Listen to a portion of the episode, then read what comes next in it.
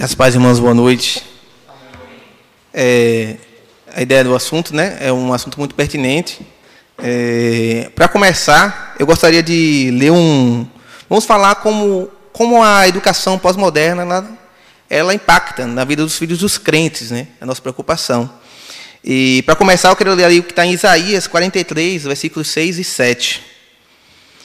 Se alguém quiser acompanhar. Diz assim: Direi ao norte, entrega, e ao sul, não retenhas. Trazei meus filhos de longe e minhas filhas das extremidades da terra. A todos os que são chamados pelo meu nome, e os que criei para a minha glória, e que formei e fiz. É, é interessante aí a gente captar a parte que Deus fala, né? E, e os que criei para a minha glória, né? E aí a gente vai lá no Catecismo Maior de Westminster, a primeira pergunta é justamente essa. Qual é o fim supremo e principal do homem? A resposta é: o fim supremo e principal do homem é glorificar a Deus e gozá-lo para sempre. É, então, essa é uma pergunta que a gente tem que fazer. Se o que temos visto hoje, né, se a educação que nós temos visto hoje, que o mundo entrega, ela tirou Deus. Né? Deus foi tirado da educação. Então, o fim é esse, é que é para a glória de Deus. O que formamos, né? Então, isso tem que trazer uma preocupação, gerar uma preocupação no cristão. E gerou essa preocupação em nós. Marília vai complementar, né? ela vai trazer um relato de como nossa visão mudou. Mas antes eu queria trazer uma pesquisa. Uma pesquisa feita em 2016, né, pelo Instituto Lifeway Resistir. Lifeway Resistir. Foi divulgada em uma revista aqui no Brasil. Alguns sites é, trouxeram essa pesquisa, né, o Gospel Mais, acredito que o Portal do Trono também trouxeram essa pesquisa, onde apontou que 70% dos jovens, olha que, que pesquisa impactante, nos Estados Unidos, 70% dos jovens que frequentam a igreja no ensino médio abandonam a fé em algum momento durante os anos de formação no ensino superior. Ou seja, de cada 10 jovens que no ensino médio são cristãos, frequentam a igreja, 7 abandonam a fé. A pesquisa mais para frente também aponta que desses jovens que abandonam, 40% deles retornam quando estão lá entre 40 e 50 anos. Ou seja, depois que ele tem uma certa consciência. Né? É, o abandono, o que é interessante a gente identificar, o abandono inicia entre os 16 e os 19 anos. Então, justamente quando o, o jovem sai ali né, da igreja, vai frequentar a faculdade. E o mais interessante, quando a gente consegue, vai verificar, quando a pesquisa foi consultar, o porquê. Olha o que a pesquisa diz. Os pesquisadores constataram ainda que, na maioria dos casos, os jovens não têm intenção de abandonar a igreja. Eles não têm intenção de abandonar a igreja. No entanto, 80% desses jovens, né, 80% de, desses 7 entre 10 né, que saíram, eles disseram que não tinham esses planos, mas diante do acesso a novas informações, passaram a discordar da educação teológica que receberam e, e começam a ver a igreja como algo sem importância. Ou seja, até os 16 anos eles recebem uma formação, né, os pais, é, eu acredito que essa é uma preocupação que a gente tem que ter. Às vezes o pai acredita que a igreja é o suficiente para a formação teológica né, do jovem. A igreja é o suficiente, e aí e a, e a escola, a escola forma o cidadão e a igreja forma o cristão. Mas não é bem assim. Né? A Bíblia nos diz que nós somos responsáveis pelos nossos filhos. Então, é uma pesquisa que tem que alertar nós como cristãos. Né? É um assunto que nos, nos, nos alertou. Né? Até então a gente não tinha pensado, mas algumas coisas mudaram em nossas vidas. Né? E comecemos a compreender isso. Né? Hoje nós somos uma família que resolvemos adotar o homeschool. Mas a educação cristã em si ela não passa pelo fato de ser obrigatoriamente um homeschool. Né? É a preocupação do pai como atuante, né? como protagonista ali na educação do seu filho. Marília vai complementar, vai trazer alguns dados, alguns relatos sobre, sobre a gente também. E como nós temos enfrentado esse, esse tema também, e pesquisado e aprendido.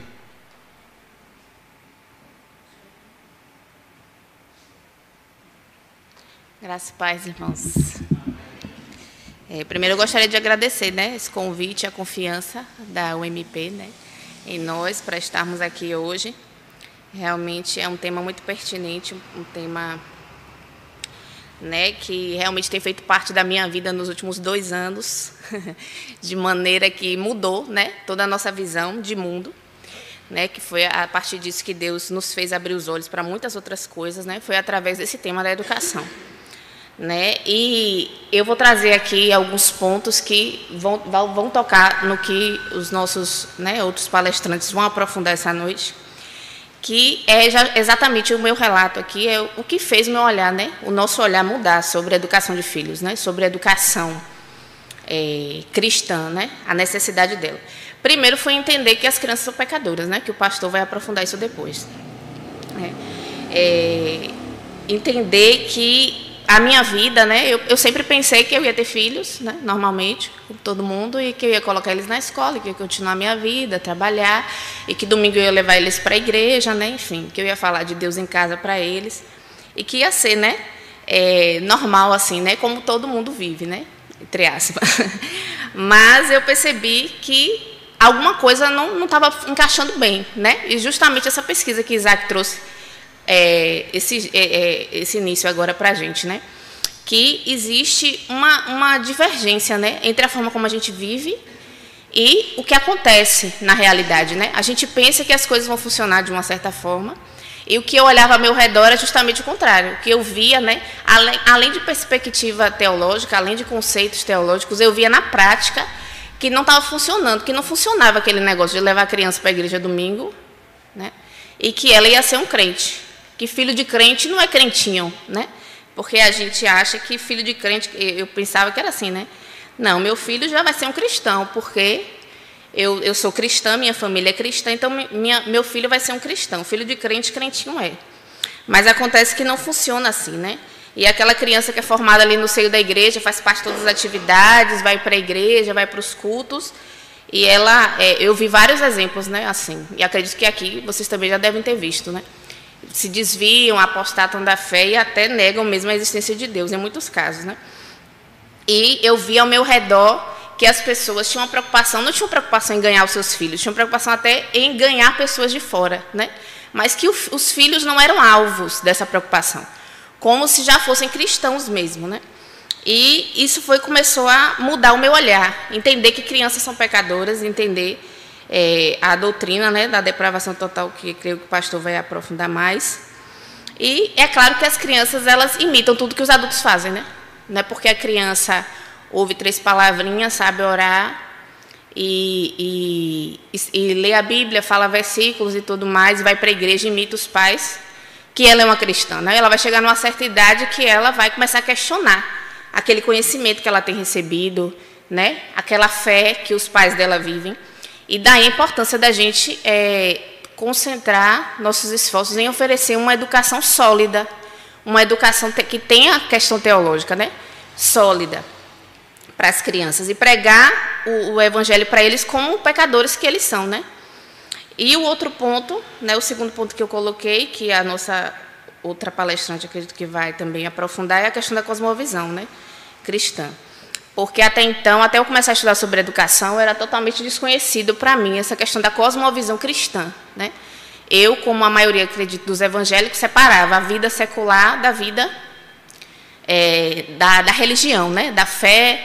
A fé tinha o seu lugar, a sua caixinha, né? mas tinha coisas que são seculares, que a gente não mistura com a fé. Né? E nós, pais, também temos o costume, né?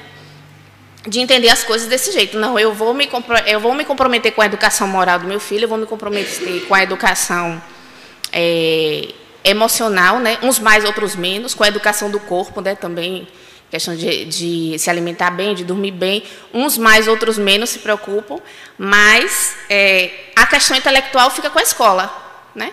Como se o conhecimento, a matemática, a história, né, a geografia, como se isso não, não precisasse vir de Deus, como se Deus também não fosse né, a origem de todos esses conhecimentos, como se fosse algo separado da nossa fé. E, e aqui eu trouxe também algo que né, a gente precisa entender que antes, me atendo mais ao tema aqui, né, que foi proposto para nós, que antigamente, né, no, no período clássico, no, no mundo clássico, havia essa preocupação com o transcendente, né, com Deus, e houve essa divisão, essa mudança de paradigma com a Revolução Francesa. Né? Antigamente, no mundo clássico, as pessoas não excluíam Deus da educação, né? não excluíam o transcendente. Então, o ser humano tinha essa relação entre o micro, que é o indivíduo, e o macro. O ser humano estava inserido nesse mundo cósmico. O ser humano não era a última coisa, é, à medida de todas as coisas. Né? Ele era, ele estava inserido dentro dessa relação com o maior, com o mundo, né? Com o propósito divino. E isso foi quebrado, né? Com a Revolução Francesa, o homem passou a ser o centro, né? Então, ali, é, partindo de Platão até o surgimento do cristianismo, nunca tinha sido excluída essa ideia do transcendente, mas foi excluída a partir da Revolução Francesa. Né? E ali o mundo começou a experimentar outra forma de educação, uma educação que tirava essa ideia né, e colocava o homem ali e os seus valores e o que o homem buscava atribuir o sentido dele às coisas. Né? Não existia mais um propósito divino, algo a, além, exterior ao homem maior do que ele, para ele fazer parte desse propósito. Né? O homem passou a querer atribuir valor. E daí decorre todas as doutrinas, teorias, né, métodos que hoje se aplicam também nas escolas, né? Questão do construtivismo, né, da, da, educação freiriana, enfim, tudo, todos esses métodos que existem hoje colocam o homem como centro, né? Todos os métodos que aplicam nas, que se aplicam nas escolas hoje colocam o homem como ele que vai atribuir sentido às coisas, e não como se as coisas já tivessem sentido, proviessem de um Deus soberano que criou todas as coisas para a sua própria glória. E essa relação é muito importante a gente entender, porque nesse mundo pós-moderno, que já é, já, né, que é um conceito, esse conceito de pós-modernidade é um conceito muito fluido, né? Como a própria pós-modernidade propõe, né, que já é já a inversão de valores da modernidade elevada já a um grau ainda maior, né? E os nossos filhos estão sujeitos, né, a esse a esse caldo de cosmovisões que não diz respeito ao cristianismo, que não entende que Deus é a origem de todo conhecimento, né? Que Deus é que é soberano e exclui Deus. E nós, né, como pais cristãos, a maioria, né, do mundo evangélico, vai nessa toada, vai seguindo isso aí e separa como se seu filho não fosse um ser humano integral, corpo, alma e espírito, né? Corpo, é, um ser humano integral no sentido de educação moral, que ele precisa de educação moral, precisa de educação é, intelectual e precisa de educação emocional e física, mas que isso é tudo uma coisa só, não é separado, né? Esse conhecimento que vem para o nosso filho, ele não deve ser separado da ideia de Deus. E isso, né, começou a mudar o nosso entendimento. E o último ponto que nos fez abrir os olhos é um dos que Isaac tocou aqui também, que é a questão da, do papel dos pais, né, nesse processo todo. Então, como a gente separou, a gente compartimentalizou e achou que intelectual era secular, né? que o conhecimento intelectual era secular e fazia parte da escola, né? então nós pegamos também e achamos que o conhecimento intelectual não está ao nosso cargo, né? vamos dizer assim. O professor fica com isso, porque ele é quem tem esse domínio desse assunto, né? do intelectual. Só que esse professor, a gente não sabe muitas vezes qual é a cosmovisão dele, né?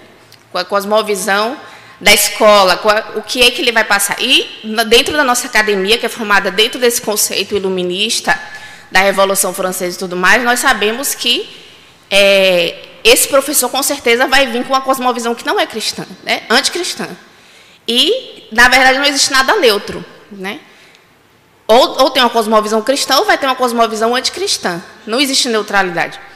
Então, é, esse filho nosso vai ter acesso a esse conhecimento, vai passar horas na escola ouvindo coisas ali, supostamente é, neutras, né? porque não tem Deus, não tem fé. Nós estamos aqui falando de um contexto que tem essa oposição entre fé e, e razão, né? como se houvesse isso, essa oposição entre fé e razão, entre o que é religião e o que não, né? o que não é religioso. E ali o nosso filho vai aprender, vai passar horas ali e vai adquirir aqueles conhecimentos com aquela cosmovisão errônea, né? E fora todos os outros estímulos que se recebe hoje em dia no mundo, né? As telas, enfim, né? A televisão, tudo isso afastando os pais desse lugar, né? De, de ensinar os seus filhos, de conduzir. E tem aquele versículo, né? De Deuteronômio 6, do 6 ao 7, que fala estas palavras que hoje te ordeno estarão no teu coração. Tu as inculcarás a teus filhos, e dela falarás assentado em tua casa, andando pelo caminho, e ao deitar-te e ao levantar-te. Então, ali eu percebi que né, tinha uma. Tinha, essa é um dos versículos mais conhecidos nesse sentido, né, do, do papel que Deus nos dá como pais, é, que é impossível você cumprir isso aqui a contento no mundo de hoje, né? Praticamente, porque você manda seus filhos para a escola, né? eles ouvem ali coisas que não tem nada a ver com, esse, com essa instrução aqui que Deus dá. Né? Aí ele, você está trabalhando o dia todo e ele está recebendo influências de todos os lugares que não tem nada a ver com isso aqui. Aí você acha que domingo você leva ele para a igreja e que está resolvido o problema. Né? E é por isso que acontece aquele, aquilo que Isaac falou aqui no início. Né? 70% vai dizer, não, aquilo ali era balela, uma coisa que não tem nem importância nenhuma. Né? É aquilo ali, se eu quiser acreditar naquilo, vai ser uma coisa fora da minha vida, só uma gavetinha da minha vida, né? Então, é preciso que a gente tome conhecimento disso, né? Tratar o ser humano como integral que ele é e nós, como pais, nos responsabilizarmos por tudo, né? Ou seja homeschool ou não, mas é, entendendo que nós temos esse protagonismo, né? Ao contrário do que as escolas e os grandes métodos educacionais dizem que seu filho que vai ser o protagonista, né? Não venha para essa escola, porque seu filho vai ser o protagonista. Só que isso quer dizer o quê? Que o, o ser humano é que vai atribuir o sentido. E o sentido já está dado, né? A verdade já está dada, ela não é relativa. Então, era isso que eu queria falar essa noite. E aí passa a palavra para o próximo convidado.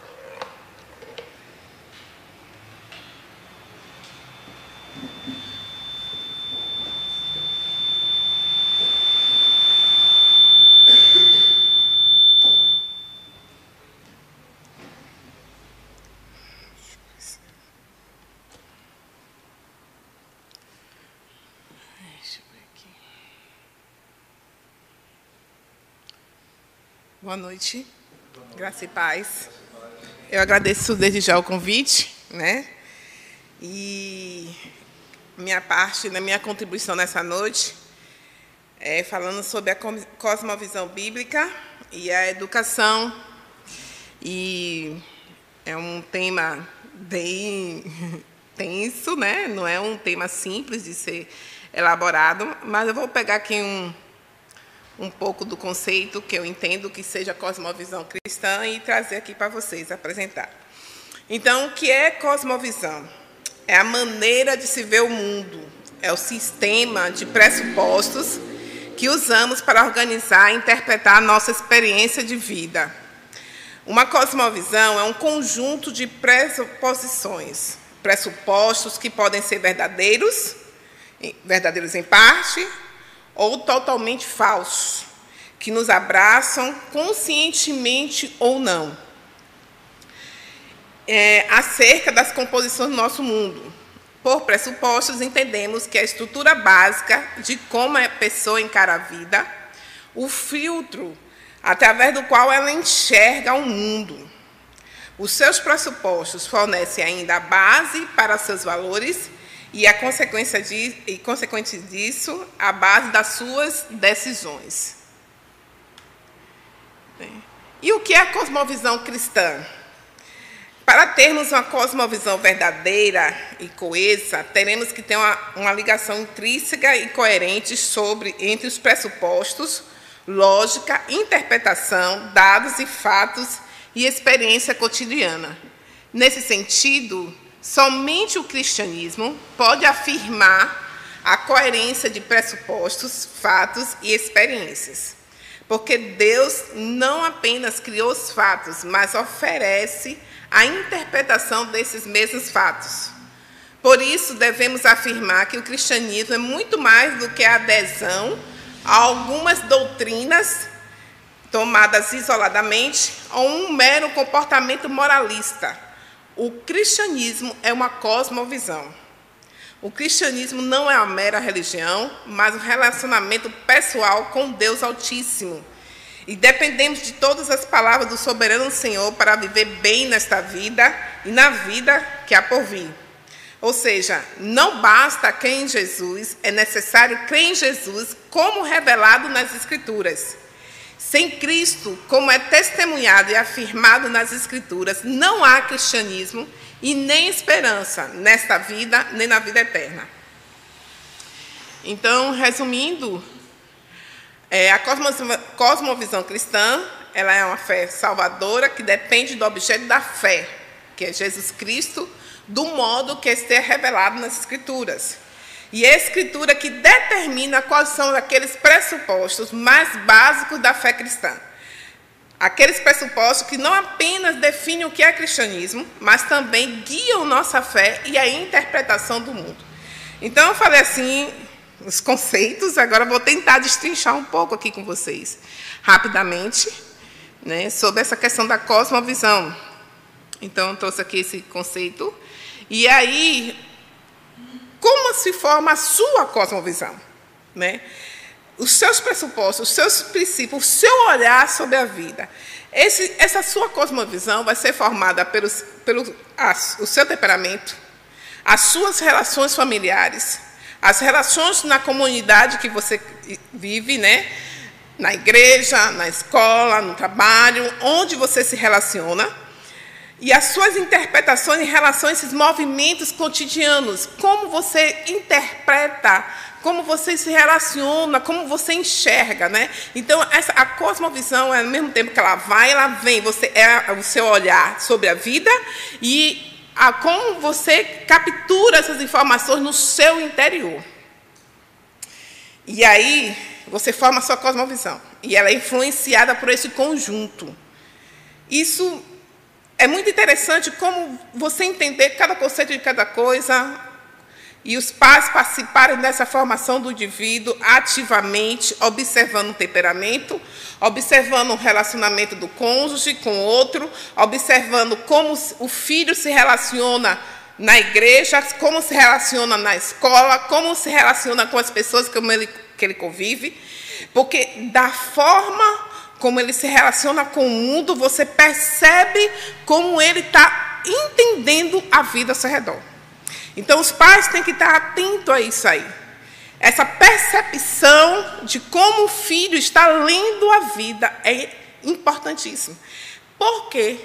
Porque você ali, como pai, como mãe, você vai interagir, você vai intervir eficazmente naquilo que você está vendo que ele ou tem uma visão distorcida da realidade, ou ele não tem ainda os conceitos para lidar com aquela circunstância.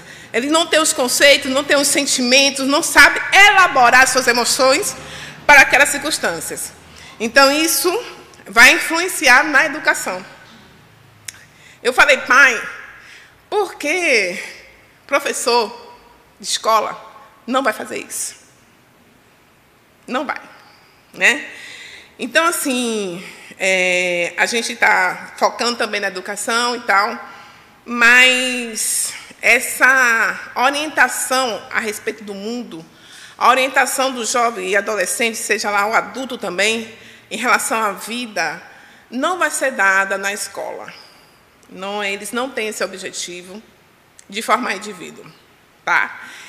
E se minha educação, que meus pais se esforçaram muito para poder me dar o melhor ensino, né, que é o que o pai mais mãe quer, dar uma melhor educação, não foi boa, e eu estudei, né, graças a Deus tive a oportunidade de estudar em melhores escolas, e não foi boa, a forma não contribuiu para a minha formação como pessoa, né, e hoje eu estou correndo atrás do prejuízo, é interessante que hoje eu estou correndo atrás do prejuízo para poder tentar, de alguma forma, é, aprender aquilo que eu deveria ter aprendido e poder formar meu filho com a educação mais voltada aos princípios bíblicos.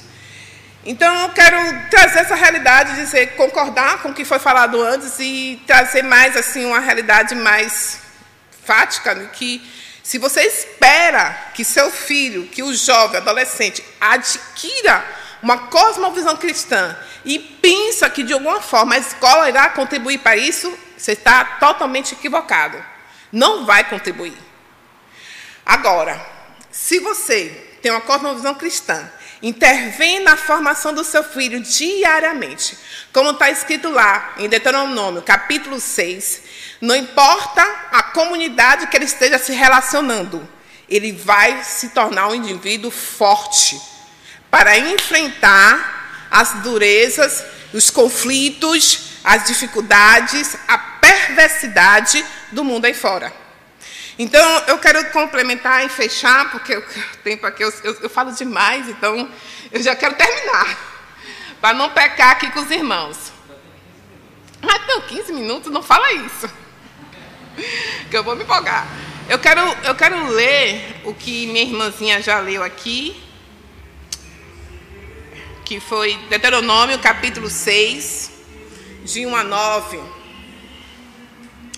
Este, pois, eu vou esperar os irmãos abrir, Deuteronômio capítulo 6, de 1 a 9.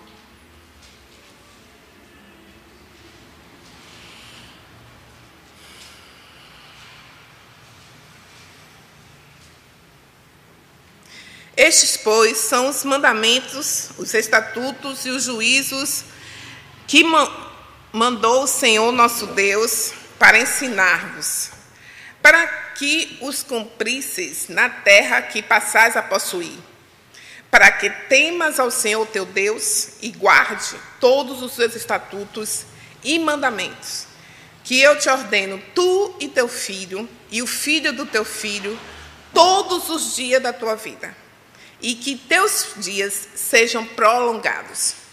Ouve, pois, ó Israel, e atenta e os guardare, para que bem te suceda e muito te multipliques, como te disse o Senhor teu Deus, teus pais, na terra que manda leite e mel. Ouve, Israel, o Senhor nosso Deus é o único Senhor.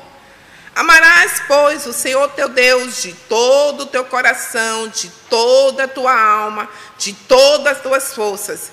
E essas palavras que hoje te ordeno estarão no teu coração e as ensinarás aos teus filhos, e delas falarás assentado em tua casa, andando pelo caminho, deitando-te, levantando-te.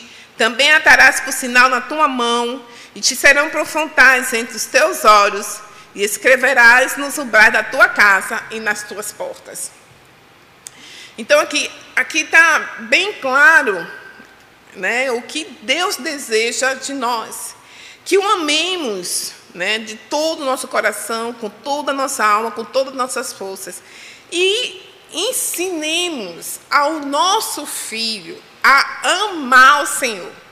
E é isso que o Senhor tem trazido esse discernimento esses últimos tempos, que não somente traz, levar para a igreja, ouvir a palavra, participar de um culto infantil, que é o meu caso, a gente trabalha também com esse culto infantil. Eu fui para a sala do meu filho para ensinar ele na igreja, na sala dele. Eu sou, para você perceber o nível de mãe, né? Então, assim, é, não basta, isso não é suficiente. Eu tenho que ensinar meu filho a amar Deus. Ter uma rotina cristã é bom, é saudável. É isso que Deus quer de nós também. Mas o que a Bíblia fala e que Deus quer de nós, ame a mim sobre todas as coisas. Meu filho tem que saber que eu amo a Deus sobre todas as coisas. É a primeira parte da formação dele como indivíduo. E a segunda parte da formação dele como indivíduo é fazê-lo amar o Senhor sobre todas as coisas. Mas se eu me mostro ansioso nas coisas, nos dilemas da vida, ele vai ser uma pessoa ansiosa. Se eu me mostro temeroso em relação aos conflitos da, de relacionamento, se eu mostro um certo desprezo pelas pessoas que não me dão muito bem, eu digo, ah, fulano, não quero conversa pensa diferente de mim, tem uma, uma percepção da vida diferente de mim, então já. Então, se eu mostro isso, é dessa maneira que meu filho vai formar a cosmovisão dele. É com esse pressuposto que ele vai pegar. Meu pai age assim, minha mãe age assim. Então, é dessa maneira que tem que ser.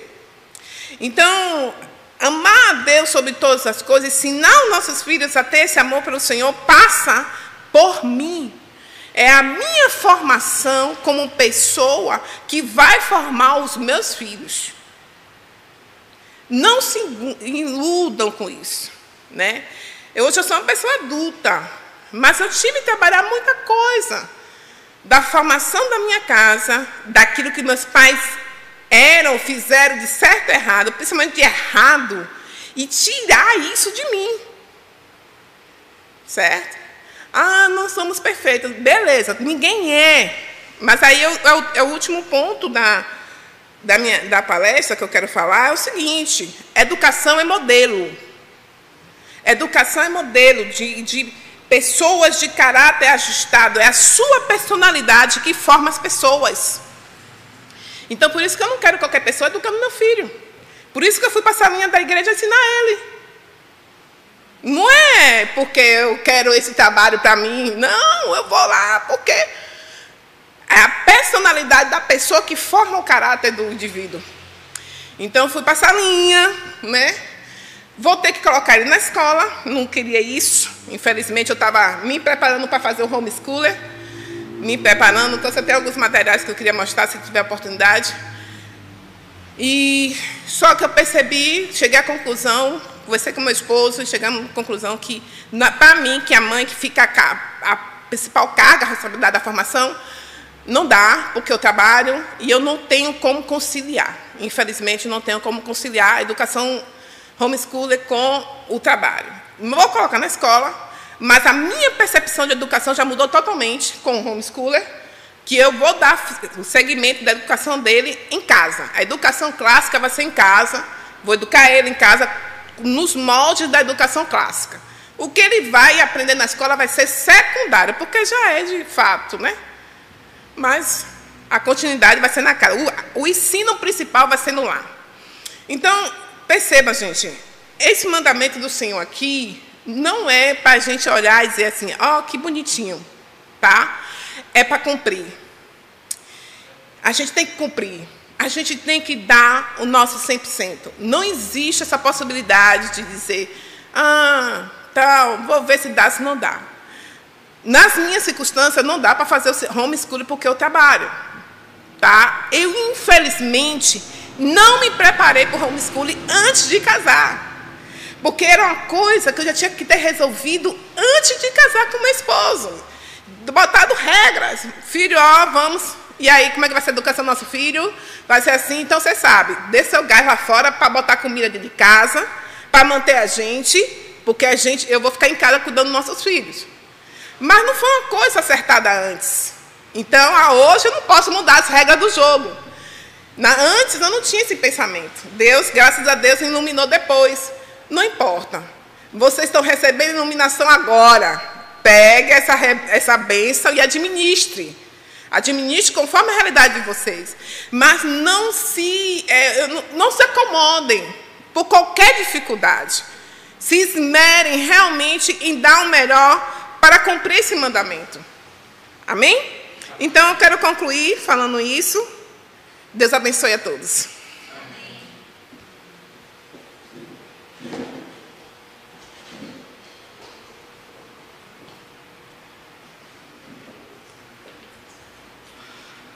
Irmãos, boa noite, graça e paz. É, saudação a todos os irmãos, todos bem-vindos. Também minha saudação aos irmãos da mesa, é, irmão Isaac, irmã Marília, irmã Emanuele também. É Manuela, não é isso? Manuela. Irmãos, a minha palestra é sobre a questão da aplicada depravação total, a questão da criança, a pecaminosidade humana. É, eu vou dar uma pincelada algumas questões aqui de cosmovisão, mais para a gente interagir. E já aqui na minha, na minha fala já tem alguns pontos que a gente poderia usar para interagir, se você que está com papel aí para anotar as perguntas, né? o pessoal que está online também. Então você já pode ver, a ideia não é a gente se contradizer, a gente já puxar para alguns pontos aí, até para a gente dialogar. É, cosmovisão, né? Vou trazer alguns conceitos aqui. É, um aprofundamento assim dessa questão da cosmovisão. Então, cosmovisão, como nossa irmã falou, é uma questão de pressupostos, conceitos. É, alguém, alguns. Porque tem vários conceitos de cosmovisão, irmão. Se você pegar vários livros você vai ter vários conceitos, mas a ideia justamente é essa: ideia de, de pressupostos, visão de mundo, certo? É, alguns usam a ilustração do óculos, então, dependendo do óculos, da lente, você vai ver melhor ou não a, a, o mundo, mas, na verdade, talvez, e há uma conceituação de cosmovisão que ainda é mais profunda, que diz que cosmovisão é uma questão do coração. Então, mais do que os óculos, é o seu próprio olho, o seu próprio olhar. É uma coisa muito intrínseca a, a você mesmo.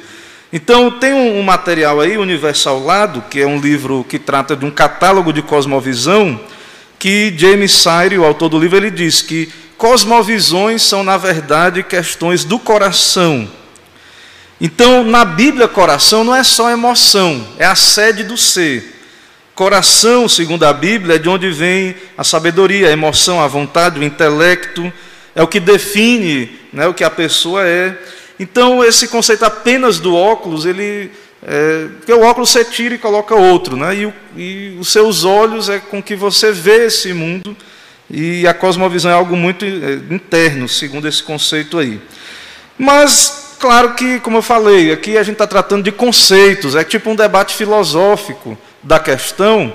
Então, o conceito a gente respeita. Cada pessoa, você pode ter o seu conceito, cada um pode ter um conceito, a gente vai aprofundando para tentar entender o que é cosmovisão. Então, é, um óculos correto, um olho, um olho sadio, vai ter uma visão correta do mundo. Se o olho está deficiente, se o olho está doente, você vai ter uma visão distorcida do mundo. Isso aí nós sabemos. Então, olhar o mundo por uma cosmovisão errada vai fazer você olhar o mundo de maneira errada. Você vai interpretar as coisas de maneira equivocada. O cristianismo, então, ele é uma cosmovisão, já foi dito, nossa irmã já falou, e é uma visão de mundo, uma cosmovisão. Para nós, é, reformados, isso também ficou muito claro na história da igreja com o nosso irmão né, do passado, Abraham Kuyper, é, tem um livro chamado Calvinismo, de Abraham Kuyper, que foram palestras que ele deu, é, acho que na Universidade de Princeton, se eu não me engano, e ali Abraham Kuyper ele pegou o calvinismo e ele aplicou como uma cosmovisão com relação a Deus, às pessoas, consigo mesmo, relacionamento consigo mesmo. Então, tem havido esse desenvolvimento teológico, doutrinário, é, no meio reformado, dentro da história da igreja, e tem surgido esse entendimento de aplicar o cristianismo e entender o cristianismo como uma cosmovisão. Então, se você tem interesse, é, esse material é muito bom, é um material básico, é uma leitura que vai exigir um pouco de atenção, mas vale a pena. Então, você pode procurar esse material que é as palestras de Abraham Kuyper sobre o calvinismo. Então, esse é, é, é, a base aqui. Agora nós vamos falar assim, mais o que é essa cosmovisão na prática. Então, a cosmovisão, sendo o cristianismo uma cosmovisão, ele vai tratar não apenas das questões da salvação, mas também. Então, por exemplo, é, qual a natureza do seu filho? Como é que você sabe? Qual a natureza dele? Ele é um pecador, como é que você vai saber disso? Você vai ter que ir para, as Escrituras, a palavra de Deus com o Espírito Santo. Então, quando nós vamos para a Bíblia, a Bíblia ela dá a radiografia do seu filho, de todos nós, na verdade, adultos, crianças, toda a humanidade. Como nós temos visto aqui na igreja, até temos pregado no livro de Gênesis, Gênesis 6,5, viu o Senhor que a maldade do homem havia se multiplicado na terra e que era continuamente mal todo o desígnio do seu coração. Como nós sabemos, Efésios 2, Paulo diz que eh, nós estamos mortos por natureza, em nossos delitos e pecados, servindo à vontade da carne, dos pensamentos e etc. Lá também, mais na frente, Gênesis 8, 21, a palavra de Deus diz o Senhor aspirou suave cheiro e disse consigo mesmo: Isso aqui foi depois do dilúvio. Depois de Deus mandar o juízo, ele diz: Não tornarei a amaldiçoar a terra por causa do homem. Aí veja o que ele vai dizer agora: Porque é mau o desígnio íntimo do homem desde a sua mocidade. Nem tornarei a ferir todo o vivente, como fiz.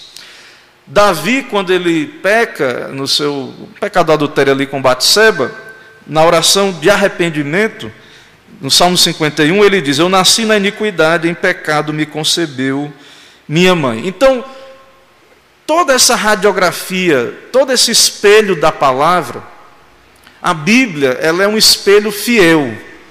Não sei se você já foi numa casa de espelhos, ou já viu na televisão é, hoje em dia tem esses filtros aí, né, nos celulares, que distorce que colocam um efeito. Então, se você entrar numa casa de espelhos, vai ter aquele espelho que vai lhe deixar mais largo, outro mais fino, outro mais alto, outro mais. Vai ter uma distorção ali. A Bíblia, irmãos, ela é esse espelho fiel, que nós olhamos para ela e nós vemos quem nós somos. Nós vamos ter uma visão correta da nossa condição. E tudo que a Bíblia está dizendo, o Pai, né, o cristão, o servo de Deus, ele tem que aplicar primeiro a si mesmo, experimentar essas realidades de que é pecador. Quando a Bíblia diz não há justo nenhum sequer, é cada um de nós, cada um de nós tem que olhar para esse espelho e aplicar isso a si mesmo.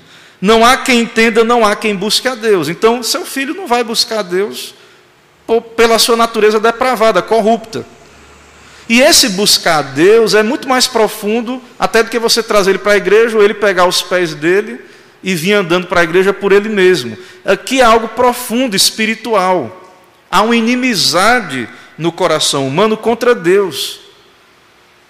Então, até a regeneração, até o momento da regeneração, essa é a condição do homem que Paulo descreve em Romanos 3 a partir do verso 9: Não há justo nenhum sequer, não há quem entenda, não há quem busque a Deus.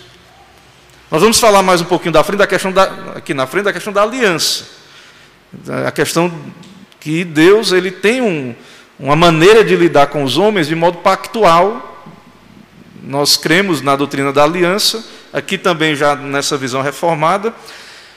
Mas é, veja que nós não negamos mesmo nós que nossos filhos são batizados, são da aliança, mas nós sabemos que a regeneração, que a obra da graça, a conversão, o novo nascimento, é algo, é um, a regeneração é algo pontual, é um evento na vida de cada um de nós que aconteceu e que também precisa acontecer na vida do seu filho.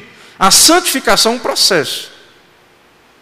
Mas a regeneração, ela é um evento, é uma obra do Espírito. É o Espírito Santo com a palavra que faz. A conversão é, é o ser humano se voltando para o caminho correto. É uma resposta humana, mas a regeneração é ação inteiramente de Deus. E os meios que Deus nos dá para alcançarmos arrependimento e fé, os meios de graça, é a palavra de Deus, a leitura bíblica e a pregação. Então a fé vem pelo ouvir, ouvir a palavra de Deus. Aprove a Deus salvar o mundo pela loucura da pregação. Mas, mesmo aquela pessoa que vem para a igreja, que senta nos bancos, que tem uma Bíblia, faz uma leitura, enquanto ela não é regenerada, enquanto ela não nascer de novo, lá no, no íntimo dela, ela, ela tem uma inimizade contra Deus, ela não busca a Deus verdadeiramente. E esse é o seu filho, mesmo que ele seja da aliança. E aí, para nós, o, dentro do entendimento de igreja visível e invisível, os nossos filhos são da igreja visível, e nesse sentido externo, é, nós sim, e aí já interagindo com a, com a nossa irmã Marília, a gente pode discutir aí na mesa redonda. Nesse sentido, eles são cristãos, mas nós não estamos dizendo que eles já são da igreja invisível, que eles são regenerados. Nós não podemos dizer quem são os eleitos. Só quem conhece a lista dos eleitos é Deus. O que nós podemos ver é evidência. Então, mesmo que a pessoa seja da igreja visível, ele pode ter várias evidências de que não é uma pessoa convertida, regenerada. E isso pode acontecer dentro da sua casa. Talvez não seja tão fácil detectar.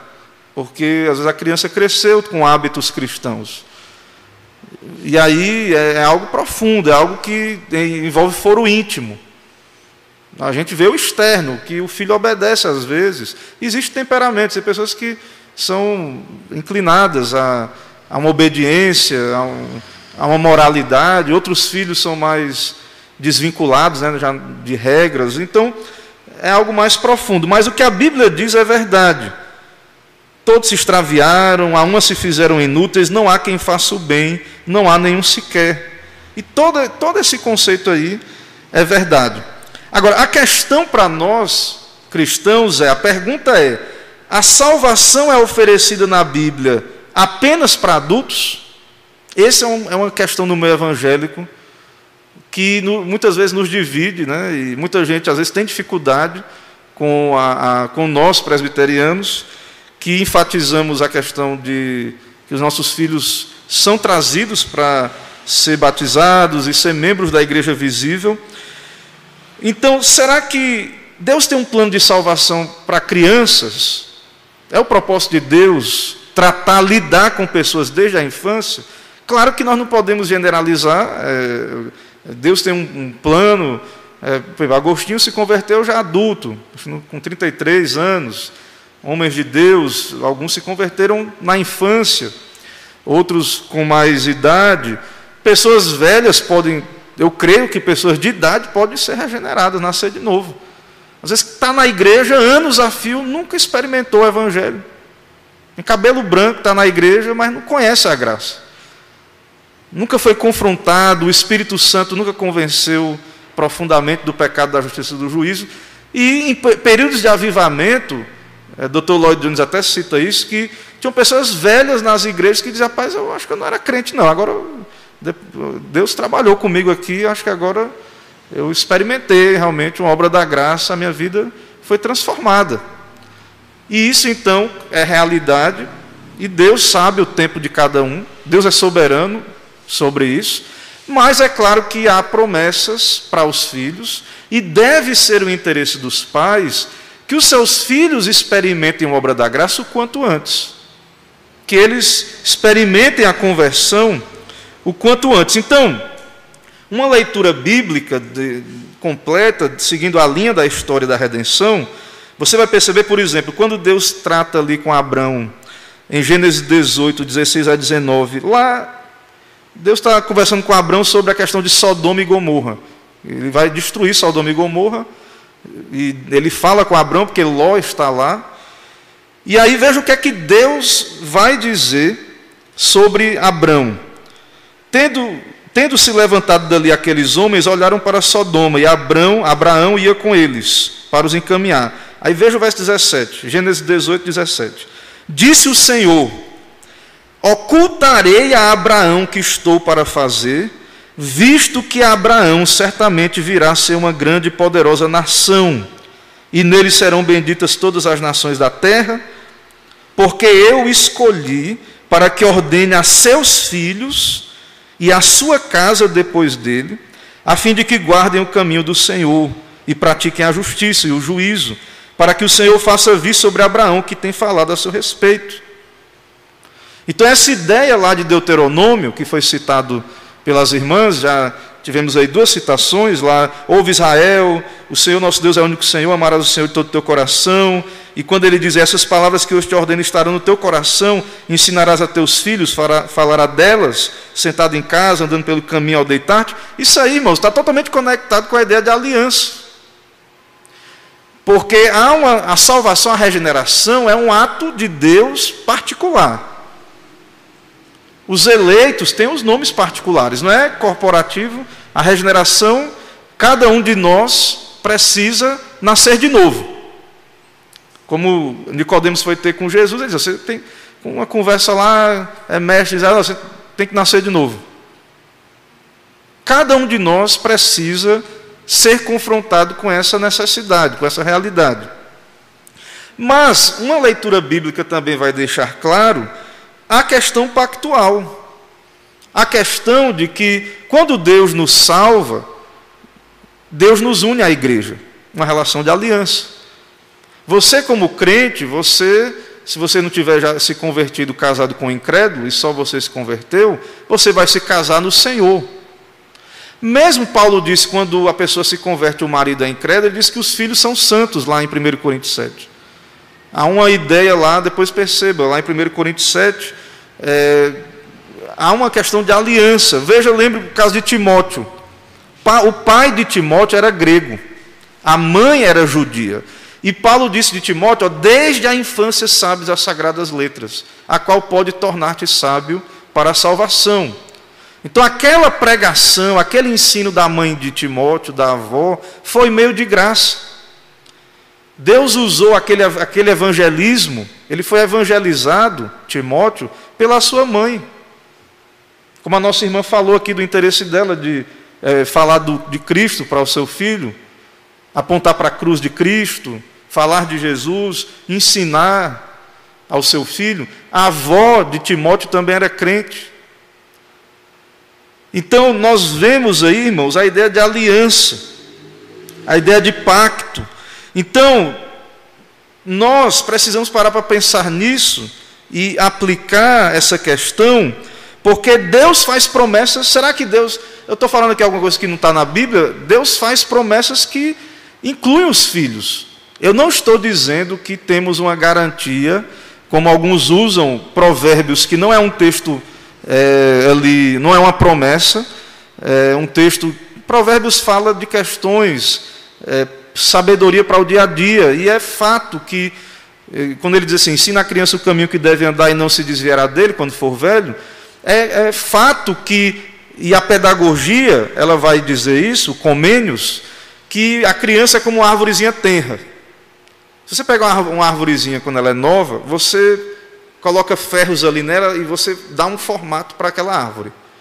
Deixa ela ficar velha e tenta fazer isso. Ela fica dura, encaliçada.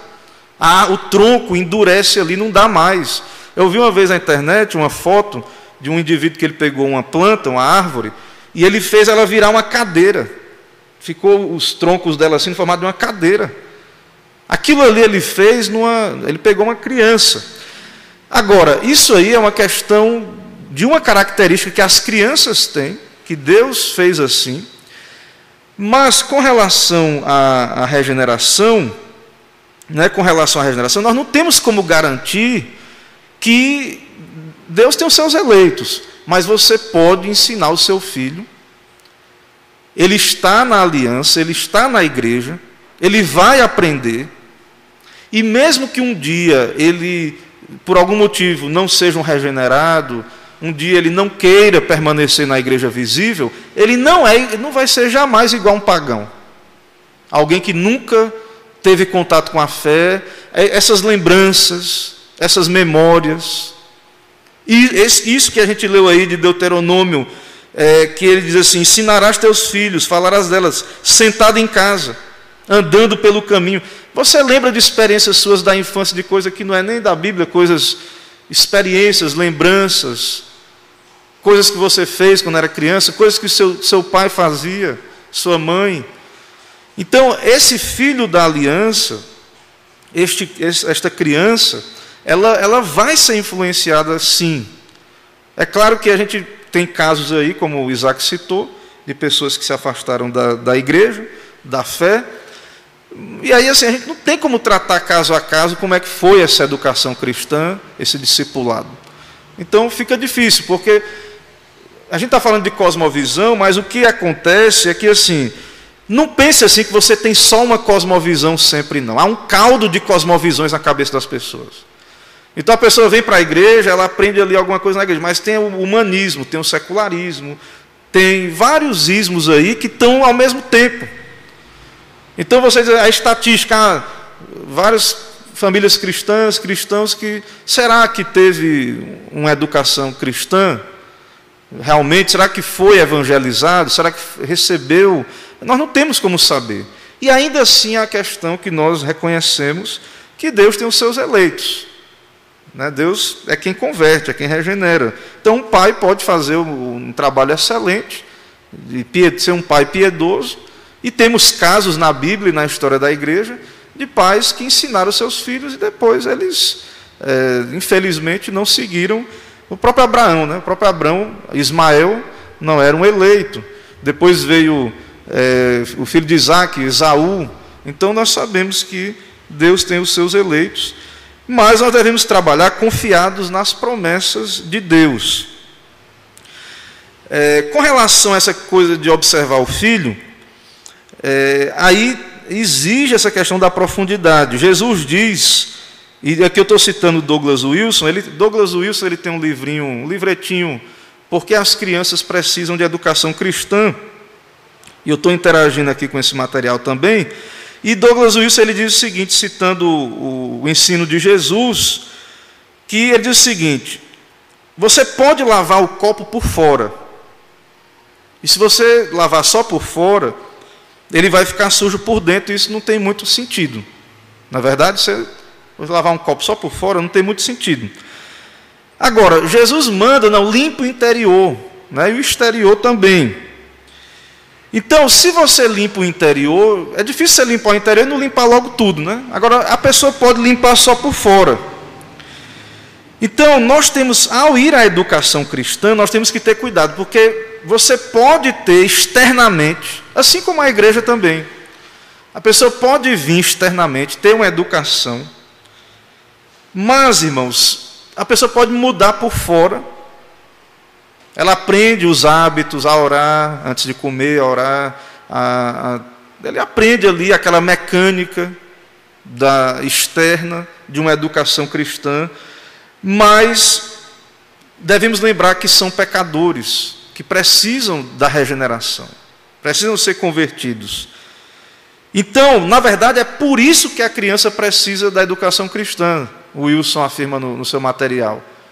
Porque ela precisa ser regenerada, uma limpeza, uma lavagem de água pela palavra.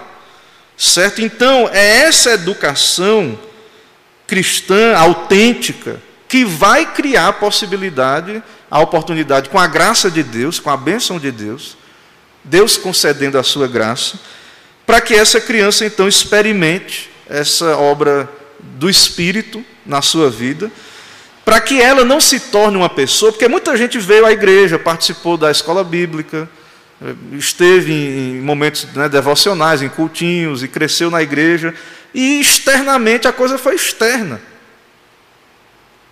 É por isso aí que a estatística vem. Eu não posso dizer que todos não tiveram acesso a algum tipo de educação cristã, mas a, a preocupação muitas vezes não foi pastorear o coração. Não houve confronto do, das questões do coração, pastoreio, tratar pecado como pecado, apontar para a cruz. Quando seu filho erra, leve ele para a cruz de Cristo. Pastoreie o seu filho, para que ele é, se arrependa, para que ele entenda que ele, aquele pecado precisa de expiação. Não é boas obras que vão cobrir aquele pecado, não é agora ele fazer boas obras. Ele precisa ser coberto pelo sangue de Cristo. Ele é um pecador necessitado da graça de Deus. Ele vai ter que ser humilhado e ir aos pés da cruz de Cristo. Ele precisa entender isso, que ele está perdido se ele não se arrepender e crer. Que, como pecador depravado que é, ele está, por natureza, indo em direção à condenação do inferno. Ele precisa de Cristo, ele precisa do sangue de Jesus, de ser coberto com o sangue de Cristo. Irmãos, há promessas, volta a dizer, agora vou citar o Novo Testamento. Há promessas de Deus, por exemplo, quando Pedro está pregando ali depois do dia de Pentecostes, Atos 2, 37 a 39, é, Pedro ele está pregando, ele diz o seguinte: é, Pedro não, é o texto, né? Lucas, e aí Pedro vai falar depois. Ele diz o seguinte, Lucas, ele registra: ouvindo, ele, ouvindo eles estas coisas, compungiu-se-lhes o coração e perguntaram a Pedro e aos demais apóstolos: Que faremos, irmãos? Respondeu-lhes Pedro: Arrependei-vos e cada um de vós seja batizado em nome do Senhor Jesus Cristo para a remissão dos vossos pecados, e recebereis o dom do Espírito Santo. Agora veja, verso 39.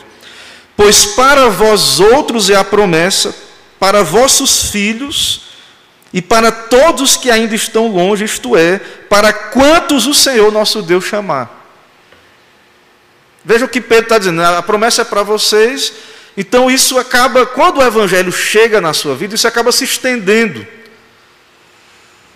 Para uh, você é pai, os seus filhos estão debaixo da sua autoridade. Eles estão debaixo da aliança. Eles vão ter que crer sim. Nós não estamos dizendo que eles vão ser salvos pela fé dos pais, não. Mas há uma promessa. Há, embora Deus salva pessoas isoladas, lá uma salvação conversões, né? às vezes a gente vê, é muito comum aquela conversão bem abrupta, e Deus faz isso, mas Deus salva também dentro da família. Se nós não crermos, irmãos, se nós formos incrédulos, então nós vamos para a educação cristã, qual é a promessa que eu tenho que vai dar certo isso? Tem promessa, eu posso ir com fé. Eu não devo usar a educação cristã com incredulidade para é claro que eu dependo da soberania de Deus. É claro que depende de Deus o resultado.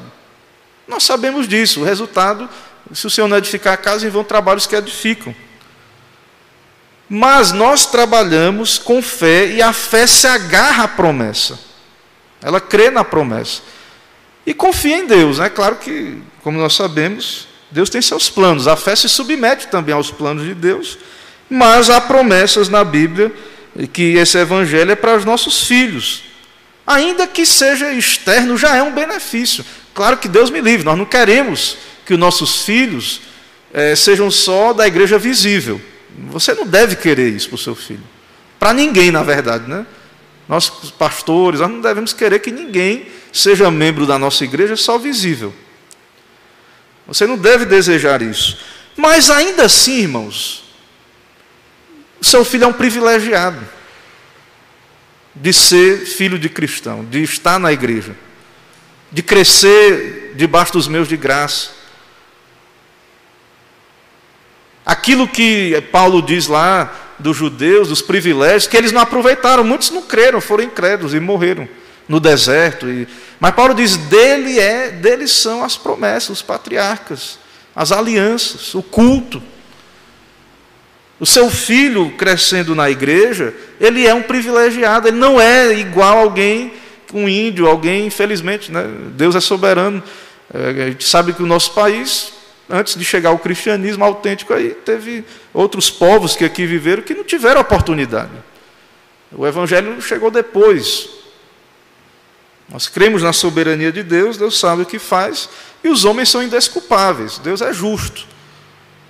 Ele, a salvação é, é, tem um plano, é particular. Deus tem os seus eleitos. E Deus se revelou a eles também. Eles não têm, não são pessoas inocentes, aqueles que, que não tiveram oportunidade. Mas os filhos da aliança, os, os, as crianças da igreja, são privilegiadas. Agora, é necessário uma educação cristã autêntica e crermos né, em Deus e que é possível e nos aproximarmos e usarmos esses métodos com um alvo mais profundo, não limpar só o exterior. Não que o seu filho só externamente seja um bom cidadão da sociedade, um bom cristão, externamente, não, que ele seja uma pessoa piedosa, crente, temente a Deus, que ele veja o mal e não é porque vai ser punido, é porque ele, ele sabe que desagrada a Deus, ele sabe que aquilo ali ele vai se ferir espiritualmente, ele tem temor do Senhor, ele, ele aprendeu a se desviar daquilo ali. E não é apenas só porque ele vai apanhar quando chegar em casa ou alguma coisa assim, ou por obri mera obrigação. Então Deus nos deu promessas, nós podemos fazer as coisas baseados em Suas promessas, ou baseados em nossa própria capacidade. Tenha cuidado com isso. Mesmo no meu cristão, um cristão pode estar fazendo uma coisa com fé, para a glória de Deus, baseado na promessa de Deus. E outro cristão pode estar fazendo a mesma coisa com o braço da carne, com seus recursos próprios. Vai dar certo porque ele crê que aquele mecanismo ali dá certo. Então, ao se aproximar da educação cristã, tenha cuidado, porque Deus ele, conhece o coração. Ele sabe se você está trabalhando a educação cristã, crendo nele, nas promessas, confiando que é ele quem pode converter o seu filho, confiando nisso, você, ele sabe disso. Então, sem fé é impossível agradar a Deus. Né, nós temos que nos aproximar com fé. Os benefícios da educação cristã dependem de Deus e de suas promessas. E os benefícios da educação cristã dependem disso. Tudo isso, né, também nós devemos afirmar é, que, então, é, Wilson diz aqui, certo? Que não temos como desvincular a educação religiosa do conceito de aliança, aqui no caso é puxando aí para a nossa fé reformada. Então, para nós que cremos na doutrina da aliança, é, isso é, é base, é fundamento para nós, para a nossa ação, certo? É, e também precisamos de uma sã teologia a respeito das crianças. Então, tem muita teologia é, errada sobre as crianças, certo? Então, seu filho, é, ele vai crescer sendo influenciado por essa visão teológica. Se você tem uma visão errada, né, um, um grupo cristão, ele tem grupos que tratam os filhos como se eles não fossem da, da igreja visível. É, então, ele, não, quando ele crescer, será que Satanás vai esperar seu filho crescer para começar a tentar ele? Não, deixa ele virar cristão, quando ele crescer, tiver adulto, eu vou começar a tentar ele lá, eu vou querer aquela alma, deixa, deixa ele crescer. Não, irmãos. Seu filho já é alvo, desde pequenininho, do mundo, do diabo, da carne. Ele, claro que tem um momento, né, que a criança ainda não tem a, a razão, mas logo chega. Isso aí. Então, você tem que começar esse trabalho desde a tenridade. Essa cosmovisão tem que ser colocada na mente dos filhos desde pequeno. Eles têm que ser educados. Porque o mundo é o mundo de Deus, ele funciona do jeito de Deus. E você tem que ensinar o seu filho a ter uma visão correta do mundo, desde pequeno, desde cedinho. Você tem que ensinar. Ele tem que compreender. Ele não pode, em algum momento, crescer, como está acontecendo aí, com o secularismo, e os filhos crescem, e aí eles começam a ter uma visão de mundo desvinculada do Criador. É o que os filmes propagam. O filme às vezes é bom, mas a pessoa às vezes não está atenta. A cosmovisão ali, eh, não existe Deus naquele universo.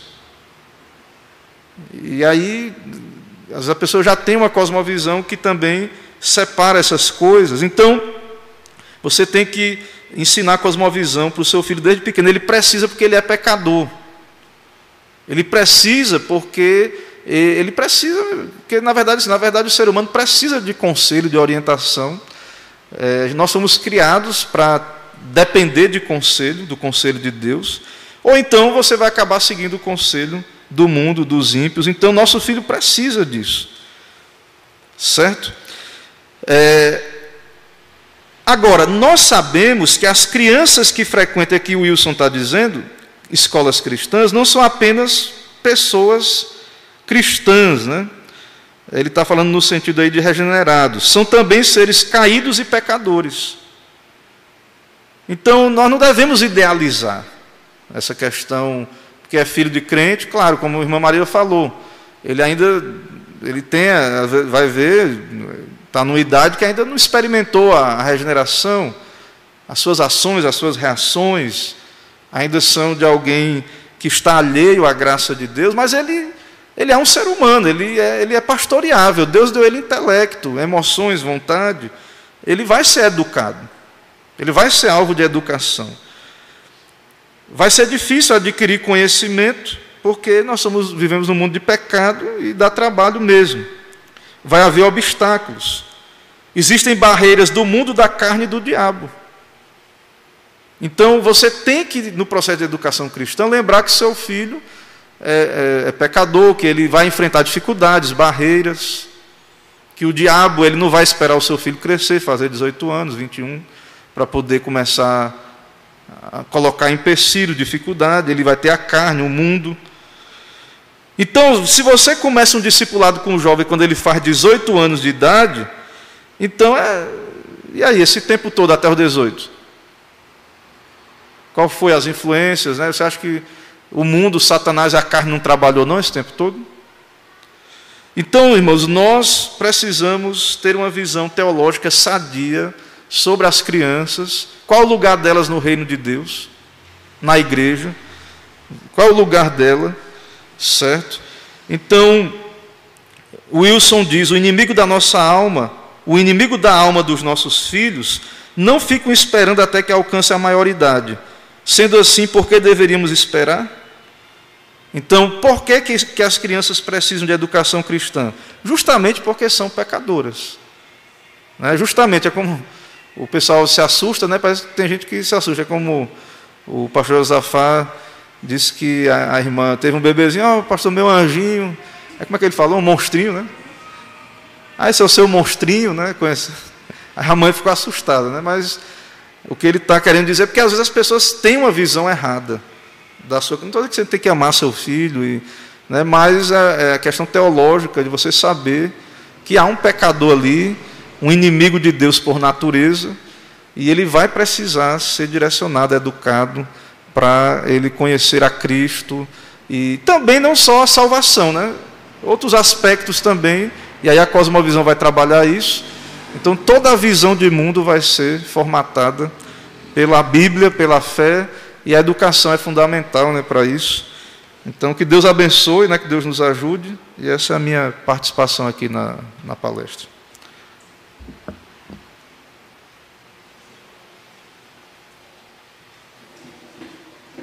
Amém, meus irmãos. É muito proveitoso esse momento.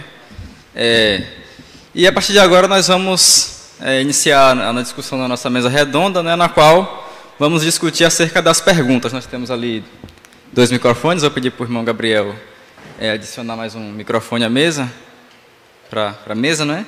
E a gente vai fazer o recolhimento aqui das, das perguntas, né? Quem, quem escreveu a pergunta, que levante assim a mão. Uma pergunta.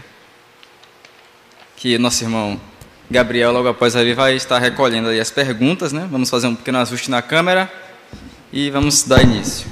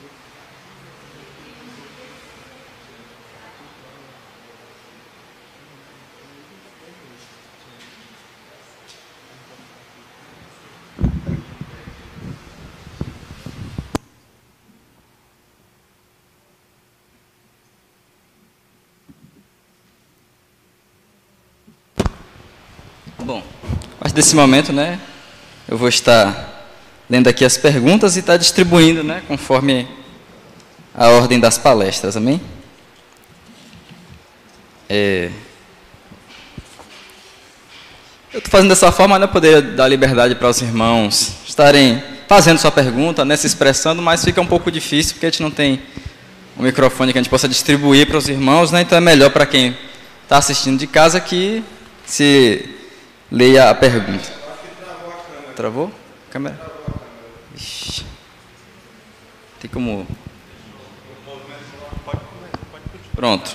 Bom, a minha primeira pergunta que eu tenho aqui, ela vai para os nossos irmãos é, Marília e Isaac, que iniciaram aí falando sobre a educação cristã, né? Bom, a gente tem hoje, né, é, é, é essa desordem, né, quanto à, educação na sociedade, né? E que, como a gente aprendeu, acaba afetando diretamente os nossos filhos na, na, na, na formação do caráter deles, né? Como a nossa irmã Manuela falou. É, então, a gente tende a desenvolver formas né, de, de, de, de, como aplicar a educação cristã aos nossos filhos, em contraparte à, é, à educação secular. Né? E a gente tem é, duas opções aí que podem ser dadas, né? E que a gente fica nesse impasse, ou uma outra ou as duas, né? Que é, primeiramente, o homeschooling, né? Que a gente está vendo aí um renascimento aí dessa questão dos pais cristãos, ou o estabelecimento de escolas cristãs, né? É, e a pergunta é, qual dessas opções nos ajudam a se adequar mais com os princípios da educação cristã? Né? Qual dessas duas opções a gente pode estar tá aplicando aí na vida cristã que, que, que se adequa de uma forma melhor? Aí vocês têm que estar tá com resposta. Na realidade é o seguinte, é, eu vou deixar a Marília complementar melhor, Sim. mas assim, é algo que a gente tem enfrentado, né, esse, esse problema. Aconteceu com a irmã, a irmã casou e não conversou. Graças a Deus a gente também casou, não conversou, mas as coisas se adequaram, que a gente pode, a gente pôde optar pelo homeschool. Mas é algo que é, a educação que aí está, né? É, existem, existem estados que aprovaram recentemente o homeschool, mas eu fiquei abismado com a forma que foi aprovada em vários estados. Por exemplo, É, no DF tem um, tem um projeto de lei que está para ser aprovado que obriga que os pais é, apliquem o currículo do MEC. E a gente que fala sobre homeschool, educação cristã, a gente sabe que não tem nada a ver o que o, que, o currículo que o MEC impõe com a educação cristã. Ela é totalmente diferente, a educação clássica é totalmente diferente. Então, realmente, a, a ideia de educação cristã através de escolas e através do homeschool, tanto faz uma ou outra, desde que ela siga uma cosmovisão cristã.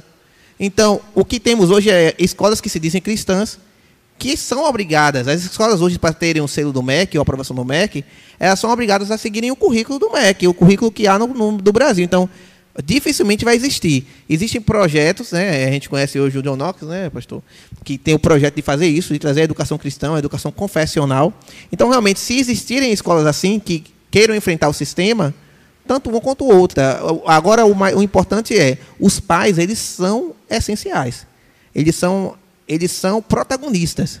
Né? Depende deles. Né? Tem uma frase que Marília fala que alguém falou uma vez, que gente, eu não lembro quem foi. É, é, fala, a, a, salvação dos nossos filhos não depende de nós, mas nós temos que agir como se dependesse. É, então, eu parto por esse, por esse ponto. É, não tem como afirmar, né? A, esse, esse, é, o homeschooling, né? Seria a forma mais eficiente de adequar, né, de trazer para a família, de alcançar o coração do filho, né, com o cristianismo, com a cosmovisão cristã, com tudo que a gente falou aqui, ou a escola, porque né, você não pode excluir que as pessoas têm necessidades e particularidades, né? É, as pessoas vão depender das escolas também, né? Essa opção pela escola cristã ou pela ou pelo homeschooling vai ser uma questão de cada família, né? De você adequar as necessidades da família. Enfim, não existe essa questão de que ah, tem que ser o homeschooling, né? Não, a, a escola também é necessária, né? E o homeschooling não veio para ser uma, uma bandeira contra a escola, nem nada disso. Né? Cada, a, às vezes a família vai ter até a opção da escola cristã, que é rara, como o Isaac falou, é muito rara, mas vai optar pelo homeschooling mesmo assim, porque ela entende que aquilo ali é para a família dela, a realidade é o chamado que, que Deus tenha para a família dela, né? Mas é, o difícil hoje é justamente ter as escolas cristãs, né? Esse é o difícil. A dificuldade toda hum, é, é essa, né? Aqui mesmo em Alagoas não tem uma escola cristã confessional, né? Tem escolas que a escolinha de bairro, que a diretora é cristã, que a professora é cristã, que ora antes da, mas isso não é, né? Uma educação cristã de fato, uma formação que tem uma cosmovisão cristã em todas as áreas, né, do conhecimento, né? Ainda não temos aqui, mas é, eu acredito que é, com os pais, né, se atentando para isso, e eu acredito que esse evento é uma tentativa disso, né, dos pais começarem a, a, a entender essas coisas e se organizarem para que, né, no futuro, quem sabe, próximo, possa ter uma escola aqui assim, né. Mas para isso a gente tem que ter esse entendimento de que temos que né, nos envolver com isso e temos que entender que somos os responsáveis por isso, né? Que não vai aparecer, não vai acontecer se nós não né, nos esforçarmos e não tomarmos medidas para isso aconteça. E os pais e os jovens, né? A gente estava falando, a ideia desse, de a gente falar é com os jovens, né? Pessoas que vão casar, que estão casando agora, né? Porque passou por nós também, assim, antes da gente ter filho, né? Antes de termos Maria Flor, que Maria Flor ela foi esse, esse, foi esse start de Deus, né? Que trouxe, a gente compreendeu, né? Maria Flor, praticamente Deus a utilizou para mudar a teologia lá em casa. Então, mudamos a visão. A cosmovisão em nosso lar foi, foi alterado por conta disso. Então, a ideia também é que jovens, né, pessoas que são casadas agora, eles já têm, já vislumbrem isso, né? É, usando mais uma vez o testemunho da irmã Manuela, né? Ela não, a gente não teve, como ela também, a gente não teve isso, acesso a esse, esse tipo de informação. Ah, para mim, eu vi, é, nós, como, assim como está acontecendo com ela, nós estamos correndo atrás também. Estamos correndo atrás, eu estava falando com o pastor que eu comprei, eu comprei o livro Lusíadas é, é ontem. eu nunca li. Então, você começa a perceber que esse tipo de literatura, né, ela faz, fez parte de grandes homens no passado, né? As grandes literaturas, o próprio Camões que escreveu os Lusíadas, ele bebeu de, de Eneida, ele bebeu de outros, de outros grandes clássicos, e que nós não temos acesso. Então, é algo muito mais complexo, e vai mudar muito a vida. Então, quem, quem é jovem, está casando agora, que se atentar é melhor porque você vai, já vai saber o que está fazendo, já vai. É, mesmo que não tenha uma escola cristã, é, existe uma prática chamada after school, né? A gente não vai entrar muito nesse mérito aqui agora, mas o after school é basicamente você vai destruir tudo que o seu filho foi, que foi construído durante o dia inteiro, você vai tentar destruir em casa. Que é basicamente o que a irmã vai fazer. então, é mais difícil também. Mas cada família tem a sua É, realidade, é como né? enxugar gelo, né? É. Tem que enxugar gelo aí um pouquinho. Mas, é, pelo menos, é, tem pais que estão tentando para isso. Tem pais como ela, como a família, não podem optar. Tem pessoas que dependem das duas rendas. E tem pessoas realmente que se sentem capazes intelectualmente de, de, de porque lá em casa Marília, Marília é a coordenadora pedagógica, ela é a diretora, ela é a professora. então, tem tudo isso também e, e- e as coisas têm que se adaptar e eu acredito realmente que isso é uma vocação, é um chamado. Né? Mas o, o, o, ponto do, do, do pai da, e dos, dos pais serem protagonistas é Deus, aqui na nossa versão, né, fala que é inculcarás, né? O Deuteronômio, Deuteronômio 6 é inculcarás em seus filhos, inculcarás. É, é algo assim, é, é tipo forçado, é, depende de você. Né? É ao levantar, é ao deitar, é onde estiver. Isso não quer dizer, eu já vi, eu já vi, né, aqui entrando um pouco, eu já vi gente dizer que isso, que o texto diz que você tem que falar sobre a palavra de Deus quatro vezes para o seu filho. Ou seja, a pessoa entendeu totalmente errado, a uma visão de que entendeu isso está errada. Eh, Ele acha que o texto diz que ele tem que falar de manhã, no, no, no almoço, no jantar e de noite. Não, aqui está falando que é, um, é tem que nortear a tua vida, a forma como você vive. Né? Então, é algo a gente, a, a, a gente realmente se atentar, né?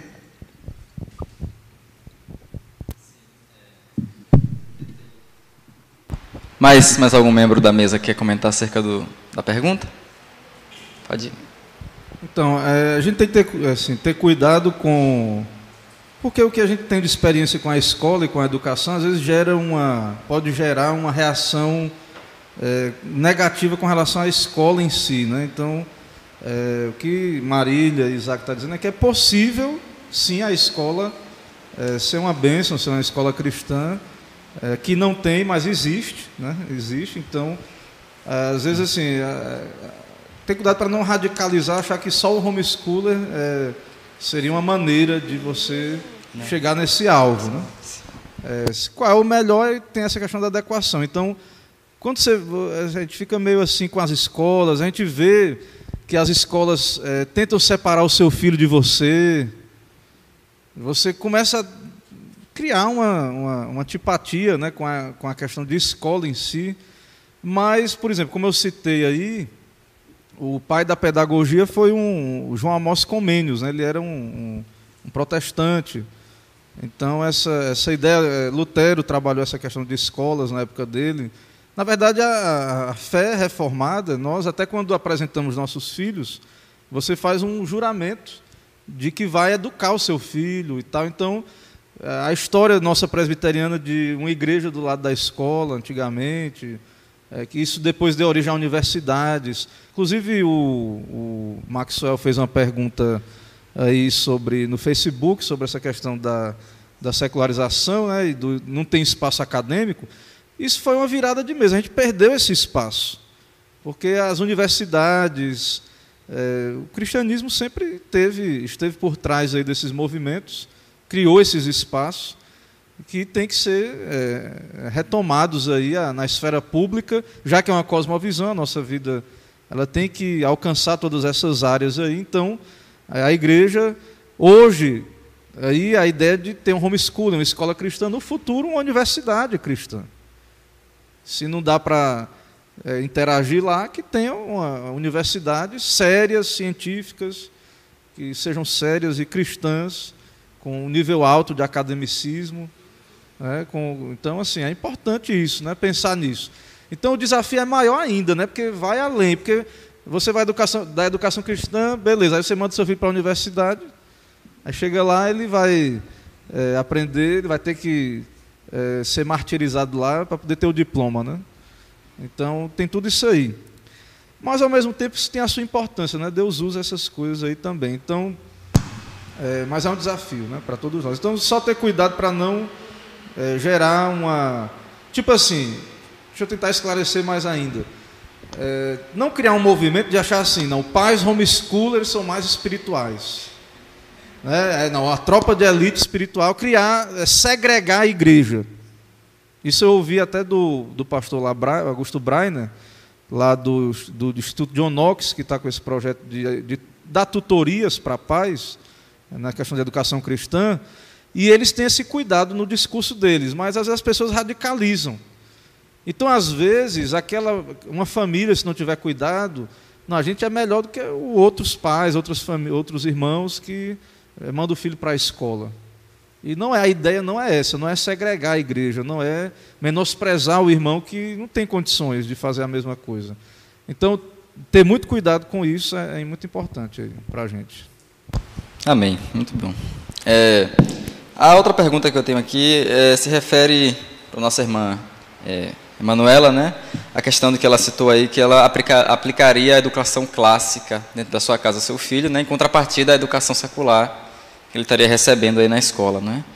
E a pergunta ela vai no sentido de é, como é que a gente pode é, há na verdade um currículo básico que a pessoa que vai aplicar a educação clássica no seu filho, né?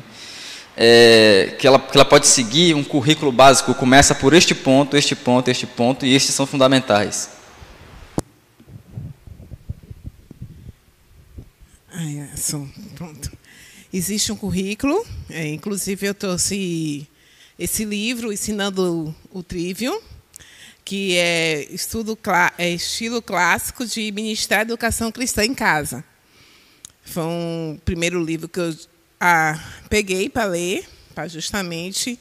Não li todo, não. Li a, a, parte principal dele, porque ele fala, tipo, monta um currículo, então eu fico, me atentei à fase do meu filho e entender o que é educação clássica. Eu também fiz um curso é, de uma irmã aqui da Bahia, inclusive, ela, acho que é Vitória da Conquista, lá para o sul, falando sobre um resumo sobre a educação clássica, né? Ela falando como é que seria essa questão do homeschooling. Então tem um currículo básico, sim, que é a gramática, a lógica e a retórica. Essa primeira fase da formação do, da criança até os 12 anos, 10, 11, no máximo 12 anos, seria a parte da gramática, onde você vai incutir todo o conhecimento ali, cada etapa, né?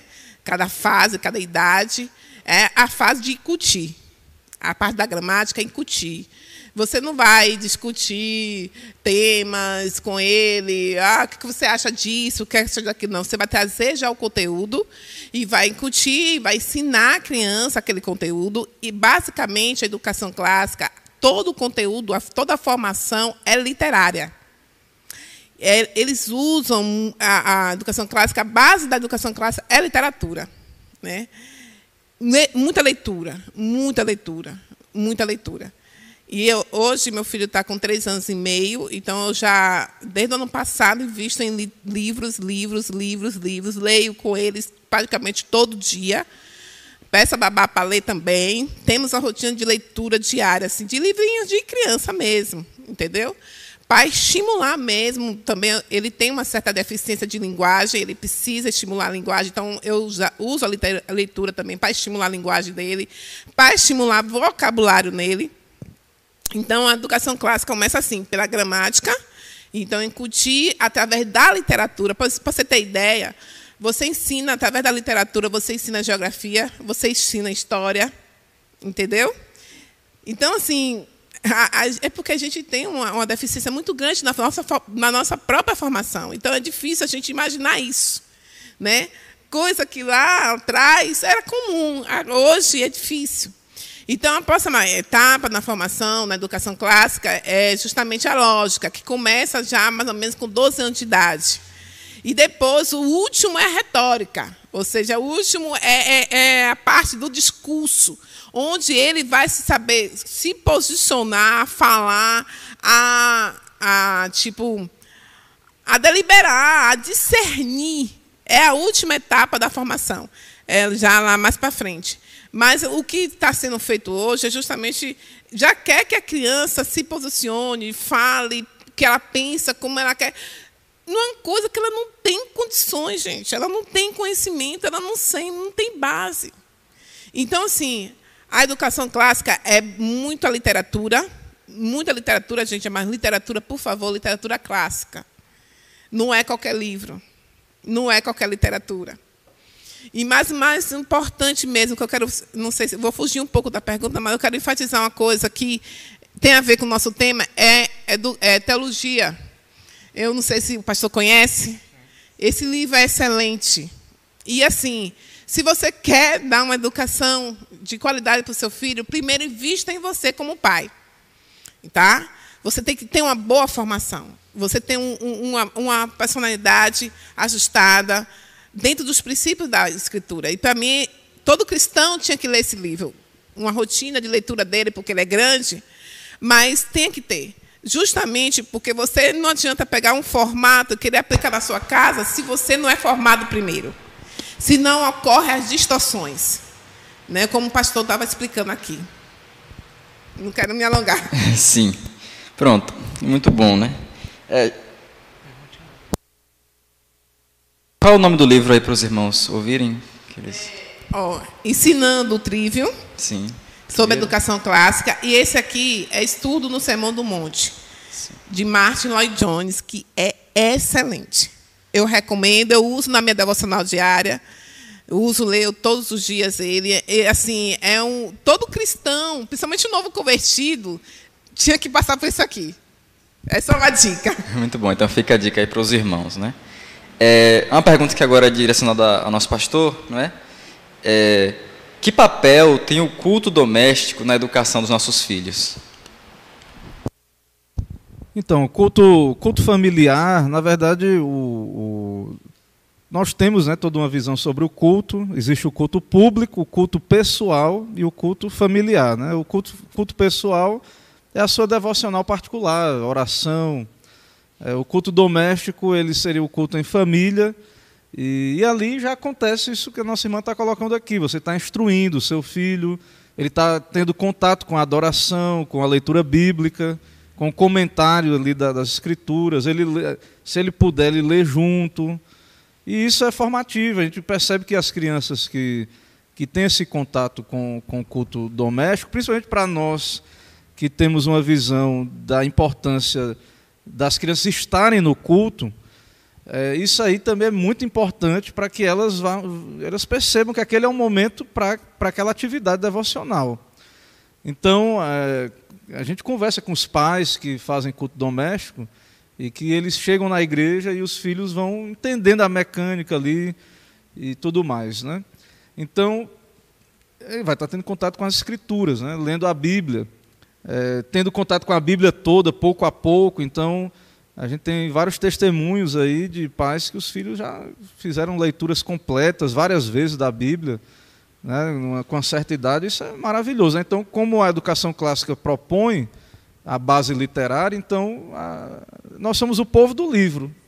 Né? Então, é, é, como os teólogos dizem aí, né? leia muitos livros, mas habite na Bíblia. Então, é, não, nenhum livro se compara né, à qualidade. Você, quando você estuda um, um clássico, um, um filósofo, um clássico, uma literatura clássica, é, você tem contato com a beleza das, das palavras, há, há, algo ali da estrutura da frase, há algo que encanta, é belo, mas nada se compara à Escritura, na profundidade, na, na questão espiritual, no, no, no, como ela nos molda, na questão da adoração, da comunhão com Deus. Então, assim, eu creio que a Escritura é fundamental até para não gerar só um um intelectualismo, né? aquela coisa só de ser erudito. E aí falo, sei lá, é, leio em latim, leio os clássicos. Então a Bíblia ela vai gerar essa humilhação, ela vai gerar a necessidade aí de, de Cristo, é, de humildade, de ser um cristão como o Sermão do Monte. Né? Então nada se compara, você vê os filósofos, como a irmã citou aí, o, o, o Lloyd Jones, que ele, tá, ele é uma, são pregações, exposições no Sermão da Montanha, que felizes os humildes. Não tem nada no mundo que. Como é que pode? Feliz, bem-aventurado, uma pessoa humilde, é totalmente contrário ao que o mundo vai dizer, ao que até mesmo os heróis clássicos e tal. É algo diferente. A Bíblia ela tem uma, é um conteúdo único. Né? Então eu creio que esse contato aí com a escritura no, no culto doméstico ele é fundamental e também porque você, o pai, né? e aí a mãe, como auxiliar, também está junto nisso, mas o pai ele é pastor na sua casa. Então há uma terceirização da, da vida espiritual quando você é, não faz o culto doméstico, não tem vida particular diante de Deus, até se torna uma hipocrisia também. Você não, não ora, não lê a Bíblia, só, ora, só pega a Bíblia para ler dia de domingo. Só ora na igreja. Isso é hipocrisia, isso é, é uma vida dupla, né?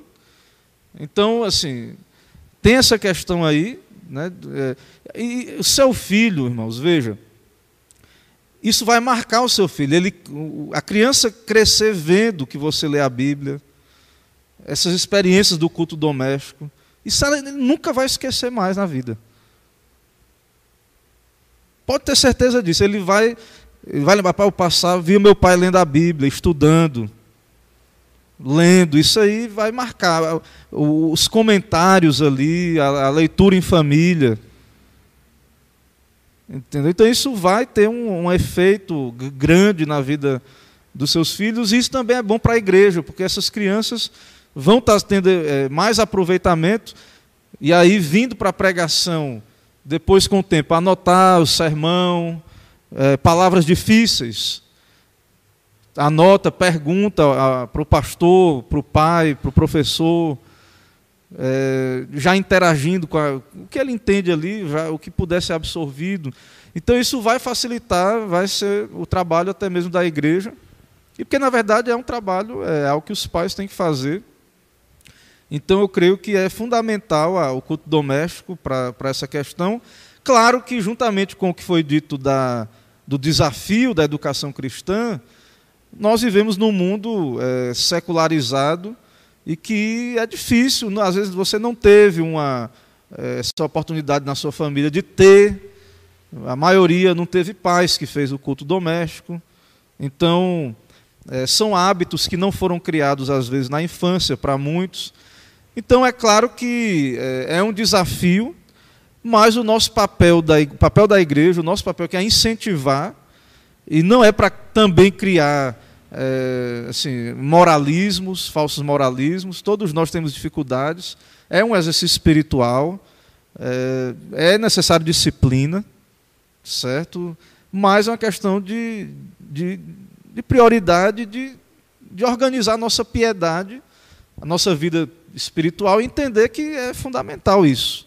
Né? Então, é, tava, só para concluir, Tava, eu tava, a gente está fazendo a leitura, eu, eu faço com o Dark Lady uma leitura e a gente também lê com as meninas em casa, é, em família. Né? E a gente estava lendo em, em, Esdras, aí é, lá tem aquela, aquele retorno do cativeiro e edificação dos muros. Né?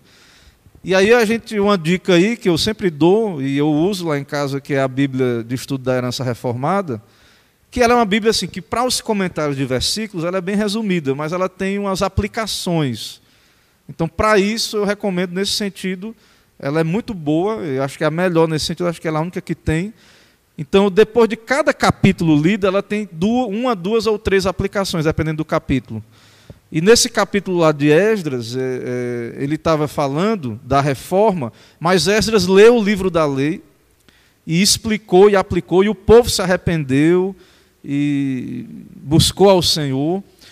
E aí Joel Bick, o, o comentarista lá, né, porque ele é o organizador, não sei se é ele exatamente, ele dizendo assim que de nada adiantaria a reforma física, ele estava edificando os muros, mas e a reforma espiritual. Então, quando nós estudamos teologia, ouvimos pregação, sadia, estamos sendo edificados, nós estamos levantando muros espirituais, defesas.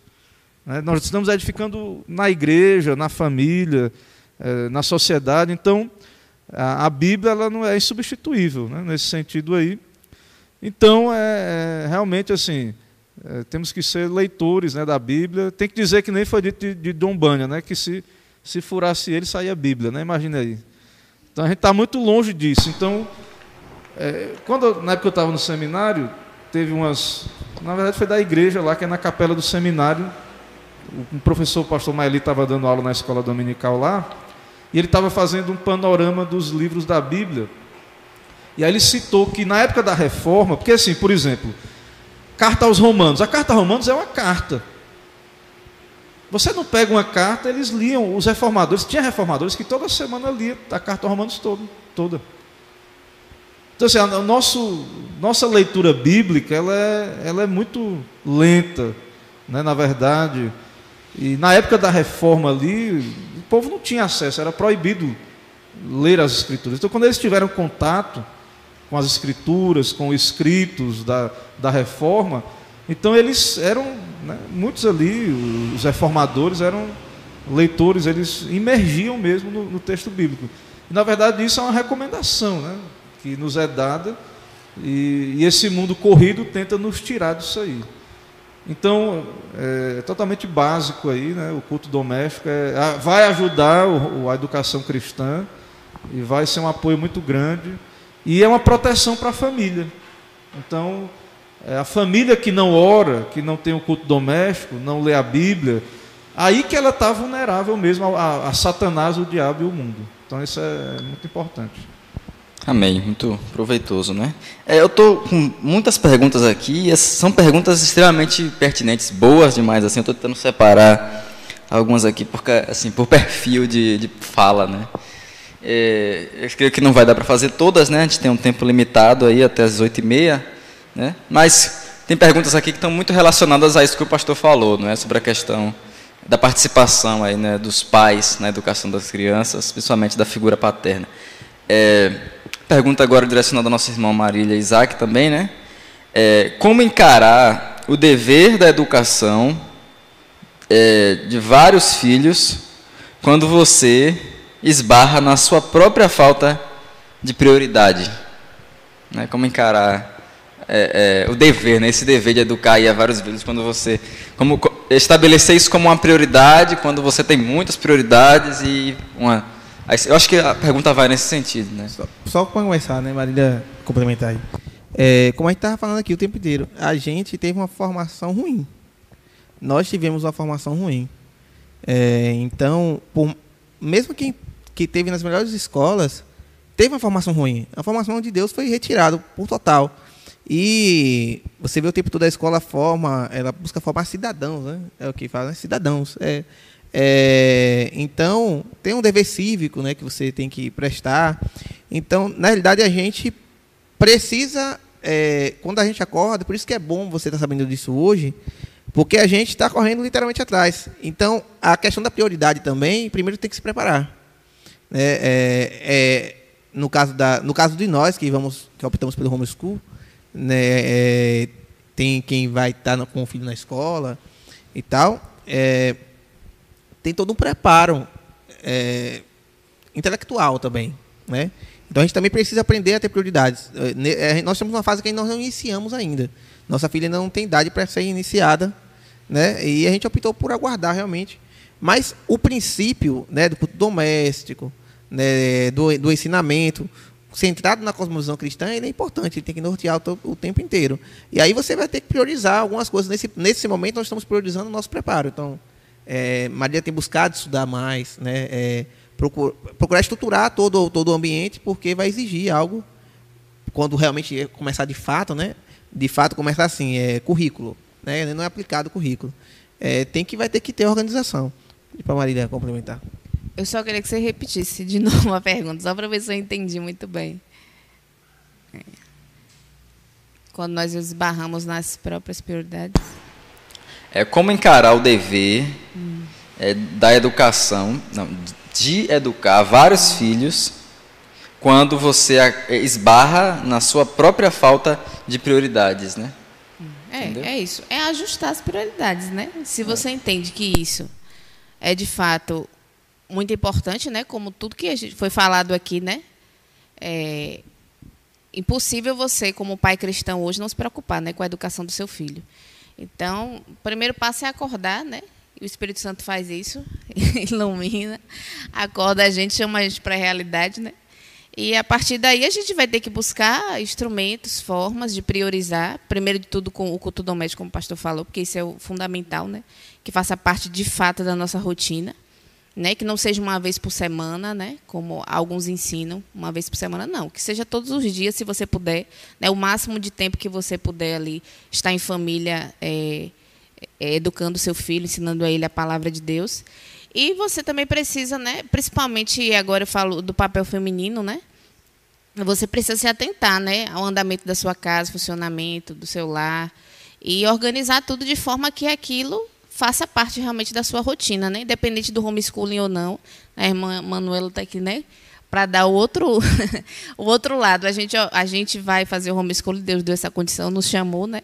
E ela vai ter que optar, mas do mesma forma ela vai ter que né, se autoeducar, que a autoeducação é muito importante, né, nesse sentido de e a autoeducação ela não é só intelectual, né? Ela é de tudo uma disciplina, é como a, a, a educadora Charlotte Mason fala. A educação ela é uma atmosfera, uma disciplina e uma vida, né? A educação ela é tudo, né? Você você educa o seu filho até quando você não está educando ele, né? Você está formando hábitos nele. Quando ele não ora, você não está ensinando, ele não está não aprendendo nada, ele está aprendendo a não orar. Ele não está simplesmente não aprendendo nada, ele está aprendendo a não orar. Quando você não lê a Bíblia com ele, ele não está. Ah, não, ele está aprendendo que não se deve ler a Bíblia. Né? Então, em todo o tempo, a gente está educando nossos filhos. Então, a gente tem que se preocupar em tornar isso uma atmosfera e uma vida, de fato, né? e ajustar as prioridades para isso. Muito bom, muito bom. Sim, pode comentar sobre.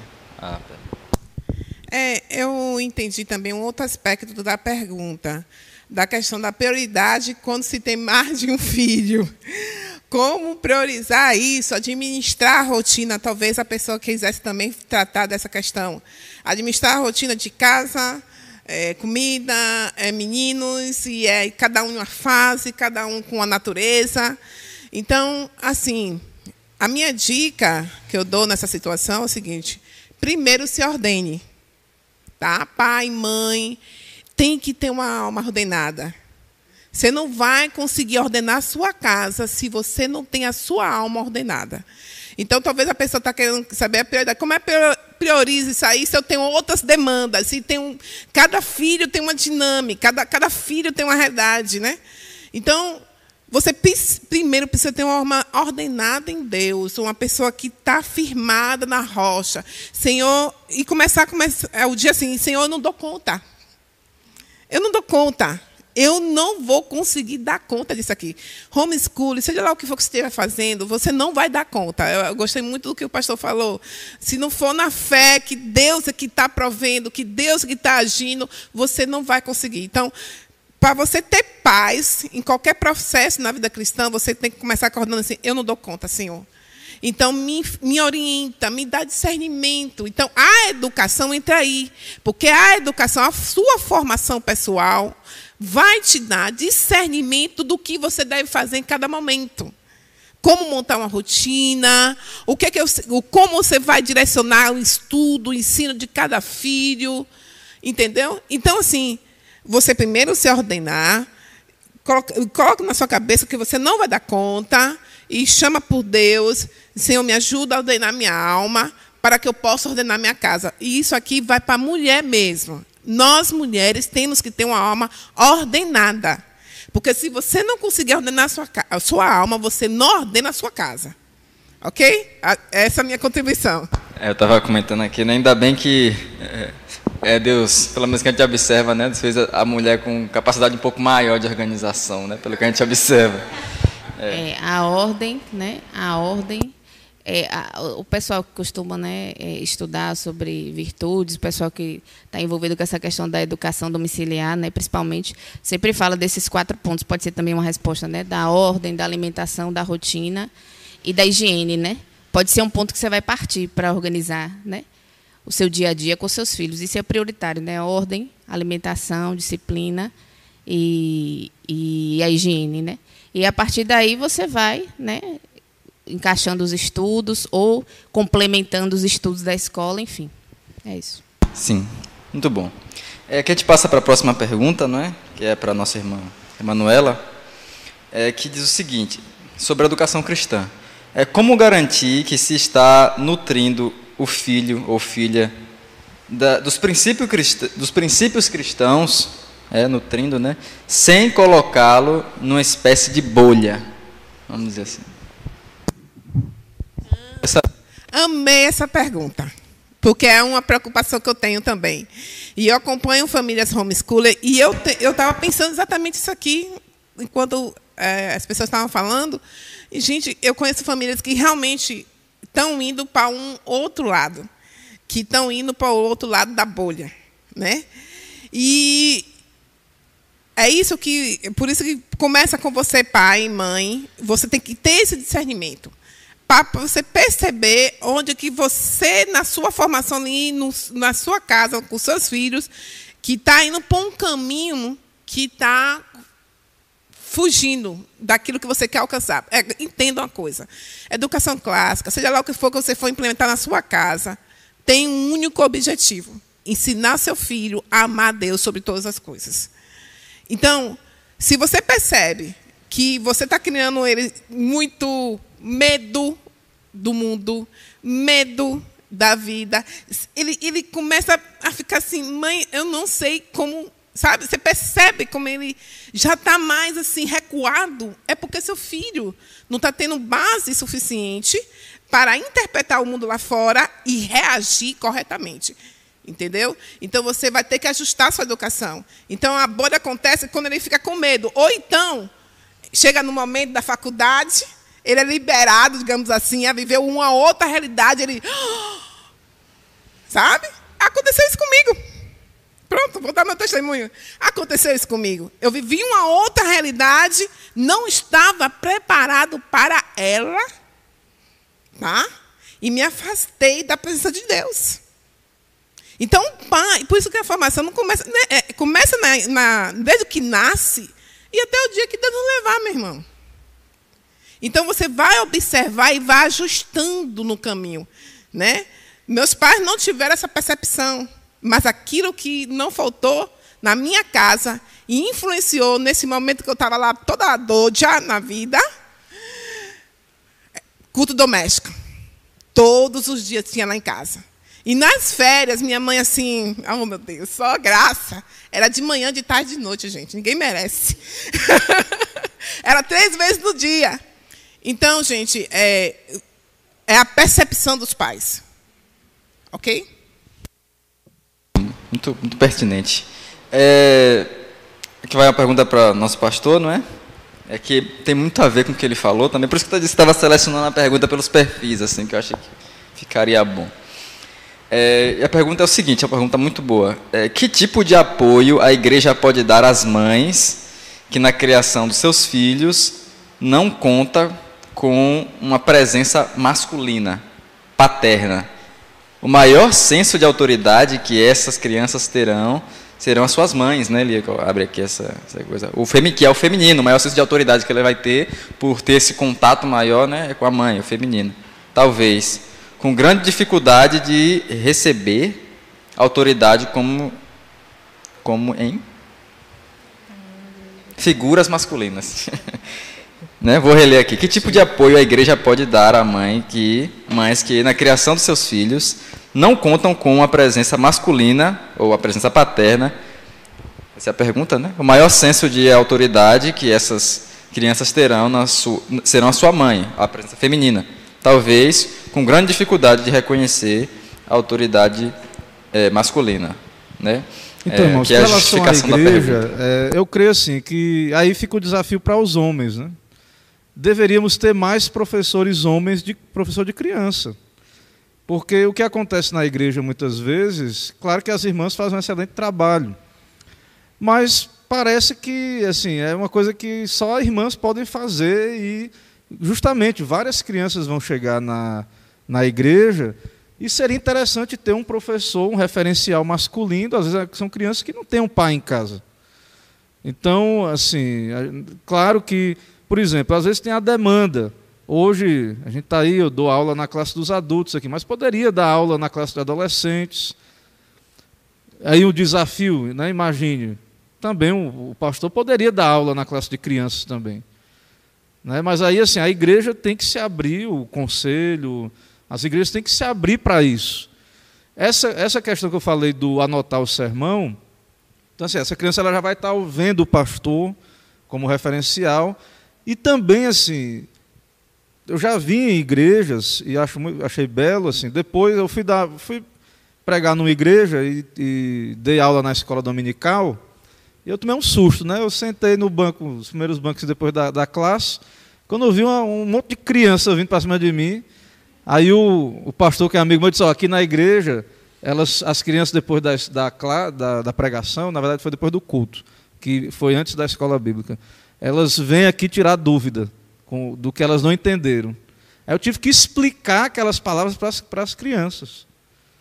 Entendeu? Então, assim, eu sei que isso aqui é mais genérico, não é só o caso específico, né? mas eu creio que se aplica.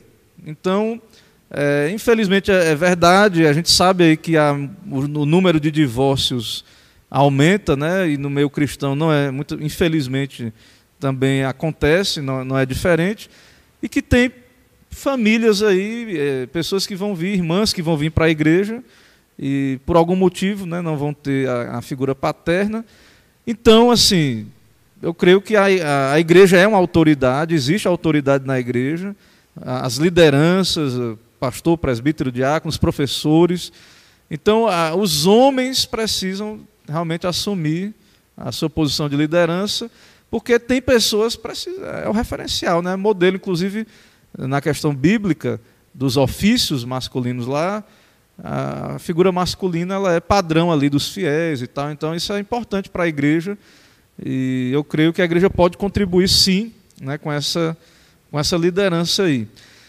É, a autoridade da igreja ela é espiritual, né, então é claro que a mulher deve ser submissa ao seu próprio marido, né, então a igreja há um sentido que essa irmã, o marido, ela vai espiritualmente, Cristo é o cabeça dela, né?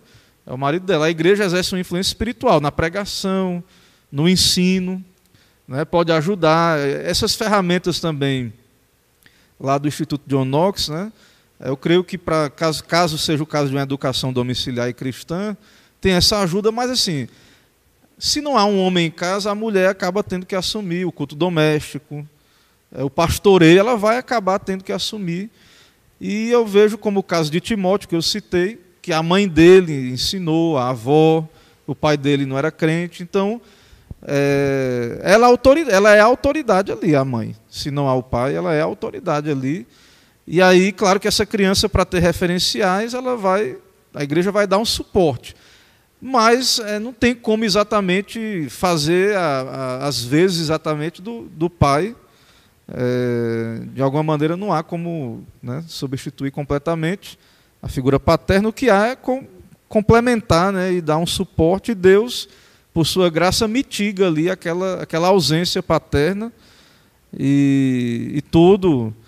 E, assim, e a igreja é uma grande família. Outra coisa também que ajuda essa resposta, eu falei do, dos homens da aula né, e tal. Irmãos, a gente tem que ter cuidado, porque assim, ó, a nossa igreja mesmo, a gente tem as sociedades, certo? Beleza, o sistema tem sido usado, é útil, é a obra de Deus, que é a maneira como fazemos a obra de Deus. Mas igreja é para todo mundo conviver com todo mundo. E aí o homeschooling usa esse mesmo sistema, e preste bem atenção nisso. Então, essa criança que não tem um pai lá, ela chega na igreja, então os homens da igreja, ela convive. Então, é, o ambiente da igreja é esse: é idoso convivendo com criança, adulto com criança, né? Nós aqui, como homens, mulheres, de maneira cristã, de maneira sadia, convivendo. Então, essa criança, ela chega na igreja, ela vai ter contato. Então, assim, né, aqui na igreja mesmo, e outras igrejas já que eu já passei, exemplo, é, o irmão Jaime, não sei se ele está acompanhando aí, as meninas é, pediram para lá em casa, querem ir na casa do pastor, aí pediram, foi lá em casa um dia desses. Entendeu? É, sabe, conhece. É, ah, e cita, criancinha, né? Eva, Esté, são criancinhas. Então, assim, a igreja é um ambiente familiar, um ambiente de convivência. Então, essa criança que não tem o, o pai lá, ela vai estar convivendo com jovens, adultos, idosos. Então, assim, a gente tem que ter cuidado, justamente voltando isso, para não segregar nossas crianças. A criança já não tem pai, ela só convive com criança na igreja? Então, assim, a gente às vezes faz o acampamento só para criança, acampamento só para jovem, acampamento só para mulheres. Quando é, a gente precisa, é saudável essa convivência nessas etapas todas. Então, o homeschooling trabalha muito isso, que os pais têm filhos de idades diferentes, e tal. Então trabalha muito essa, essa questão da unidade, certo? Então acho que isso também é, a igreja, a nossa igreja tem que a gente tem que se abrir para isso. É por isso que aqui na igreja, por exemplo, a gente está aqui numa programação que é da OMP, mas a gente está falando aqui direto, ó, é para os jovens, porque vão ser pais. Mas e os pais e as mães que, que já têm filhos? Né? As irmãs da, da SAF, os homens da, da UPH, então, assim, é de utilidade, é de interação. A gente vai ter o café e tal. Então, a, o trabalho da igreja, ele funcionando como ele tem que ser, essa criança vai estar tendo contato com, com homens de Deus, com, com líderes da igreja, e que vai mitigar essa, essa ausência paterna. E, inclusive, assim, inclusive tem outras coisas que a gente pode chegar lá, né? Que a Bíblia fala, e é uma doutrina da adoção, né? e que em algum momento também a igreja, alguém vai ter essa vocação, e às vezes você, como um filho de coração, ou como. Você acaba fazendo uma função ali, dando um apoio, né? Então, eu creio que a igreja ela ajuda, ela tem como ajudar, é, mas, de fato, a estrutura familiar bíblica, o ideal né, seria pai e mãe, seria pai e mãe, e infelizmente, quando não é possível, é... não é que Deus não possa usar, Ele usa, Ele salva, Ele opera, mas o ideal seria a criança crescer num lar com pai e mãe. E aí, se não tem, vem à igreja, conviva, tenta mitigar a hora. Ela vai ter que exercer uma, uma, uma função maior de liderança, de doutrinação, de, de pastoreio sobre aquela criança. Ela vai ter que pastorear o coração daquela criança que e tal. Por exemplo, um professor meu de seminário dizia assim que é, o pai é mais lei, a mãe é, deveria ser, né? Hoje com essas coisas aí, influências do, do feminismo, várias coisas, às vezes a mulher pega aquela postura mais forte.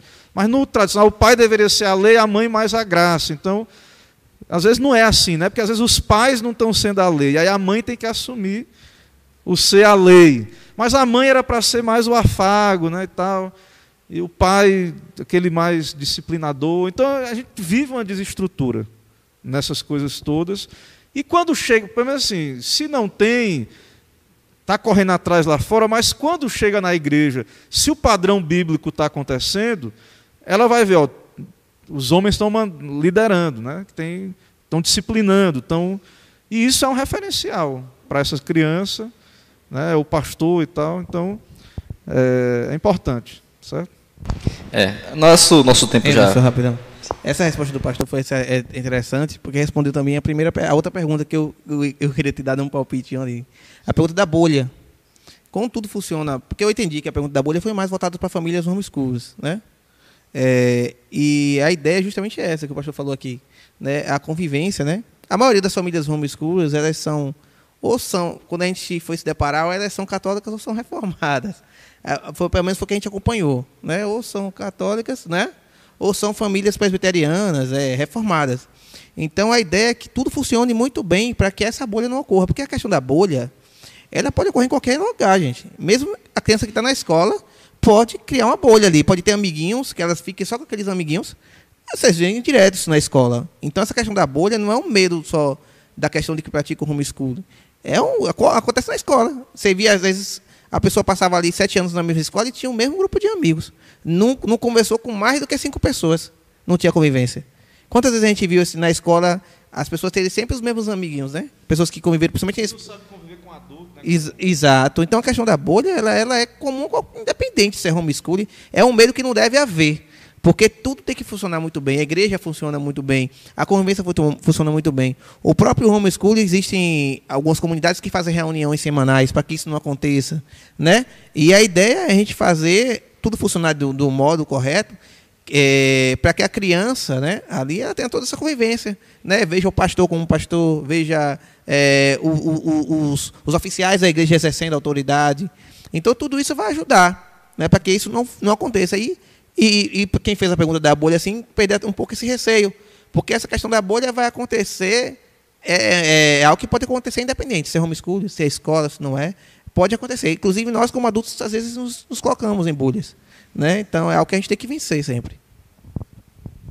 É, ok. Nosso tempo ele foi embora, né? A gente era para terminar às 8h30, né? Mas eu vou fazer a última pergunta porque só tem ela, né? A gente vai. É, pode responder aí, irmão Marília Isaac, de forma sucinta, né? Não sei se vai ser possível, porque é uma pergunta grande. Vamos lá. Sabemos que a obediência às autoridades é bíblica e devemos ensiná-las aos nossos filhos. Como podemos considerar essa verdade com o fato, não, como podemos conciliar essa verdade com o fato de que muitos ensinos na escola são anticristãos? Como ensinar a criança a lidar com essa, essa realidade, né? essa, essa dualidade no qual ela é criada sob um entendimento em casa e ela é, é, é, é criada sob outro na escola, né? É, a Bíblia é nossa autoridade, a Bíblia é a lei, mas o que ela aprende na escola é coisa anticristã, né? Então temos um ponto de conflito aí. Como é que a gente pode responder essa pergunta aí? A pergunta forma... é como lidar com essa dualidade. Né? Isso. Acho que vai nesse sentido. É, o fato de que muitas escolas são anticristãs. Como ensinar a criança a lidar com essa realidade? Como ensinar a criança a lidar com essa dualidade aí? Nesse caso, eu acredito que, né, se não há uma alternativa a não ser a escola que tem essa cosmovisão anticristã, né, que é o mais comum, é, é você realmente reforçar ainda mais a questão do ensino bíblico, a questão dos cultos, a questão de estar atento ao que essa criança tem aprendido para redirecionar isso, né? Eu recentemente nós compramos até mesmo por uma indicação de uma mãe cristã homeschooling um livro, uma revista, né, amor? Uma revista Crianças no Mundo. E aí nessa revista tem trazendo famílias alternativas, né, no modelo não bíblico e tudo mais. E aí, aí eu já falei com o Isaac, assim que Maria falou aprender a ler, ela não vai mais ver essa revista. vai ser confiscada. Porque a questão, e também passa pela questão da bolha. É você, não é você ensinar o seu filho que não existe coisas erradas. Né? Você vai ter que ensinar o seu filho que existem coisas erradas. Você vai ter que ensinar o seu filho que ó, tem certas pessoas que vivem assim, que entendem assim, que, mas isso não está certo. Né? Porque o que a escola faz hoje em dia é trazer como não é relativo. Isso é a forma que ele vive, mas está certo também. Cada um tem a sua verdade, né? Ensina dessa forma. Então, o papel do pai é ensinar que só existe uma verdade, né? E ali vai ensinar o filho a ter esse filtro, né? Como vai ser isso na prática? Só o Espírito Santo mesmo que vai direcionar a ajuda da igreja e tudo mais, porque eu ainda não tenho essa prática, até porque não, né, eu não quero que seja a minha realidade. né? Temos nos preparado para que não seja a sua realidade. Mas eu sei que vai precisar ser a realidade de algumas pessoas. Então, nesse caso, os pais vão ter que ainda, ainda mais ser atentos com essa questão espiritual, né? Da, da sua casa, da autoridade do pai, né? do, da, da, do ensino da mãe né? e tudo mais. Sim, sim. É, outra dica é se antecipar. Tá? Você percebeu que no convívio da sua criança, dos seus jovens, adolescente, ele está ali interagindo com pessoas com tais comportamentos, com essas, algumas conversas. Você tem que estar tá percebendo. Pai e mãe tem que estar tá atento. Então, se antecipe. Se antecipe não trazendo tudo que ele não está preparado para ouvir, ou que ele vai saber porque está naquele convívio. Mas se você percebeu que o assunto, que as, os interesses são norteados para uma tal área, se antecipe dizendo o que, é que a Bíblia diz e o que é que Deus quer dele nesse aspecto. Porque e aí ele vai ter contato com aquilo que você não vai ter como evitar, mas ele já vai com a visão bíblica. Tá? Isso. A, a escola é conteudista, né? só que hoje a escola está doutrinando. Então, assim, essa, esse papel ele é dos, da, dos pais e da igreja. Então, assim, não, tem, não, não é possível, não, é, não deve ser permitido. O pai deve preparar o filho, se possível antecipadamente ou no processo, porque assim a escola não pode forçar a consciência.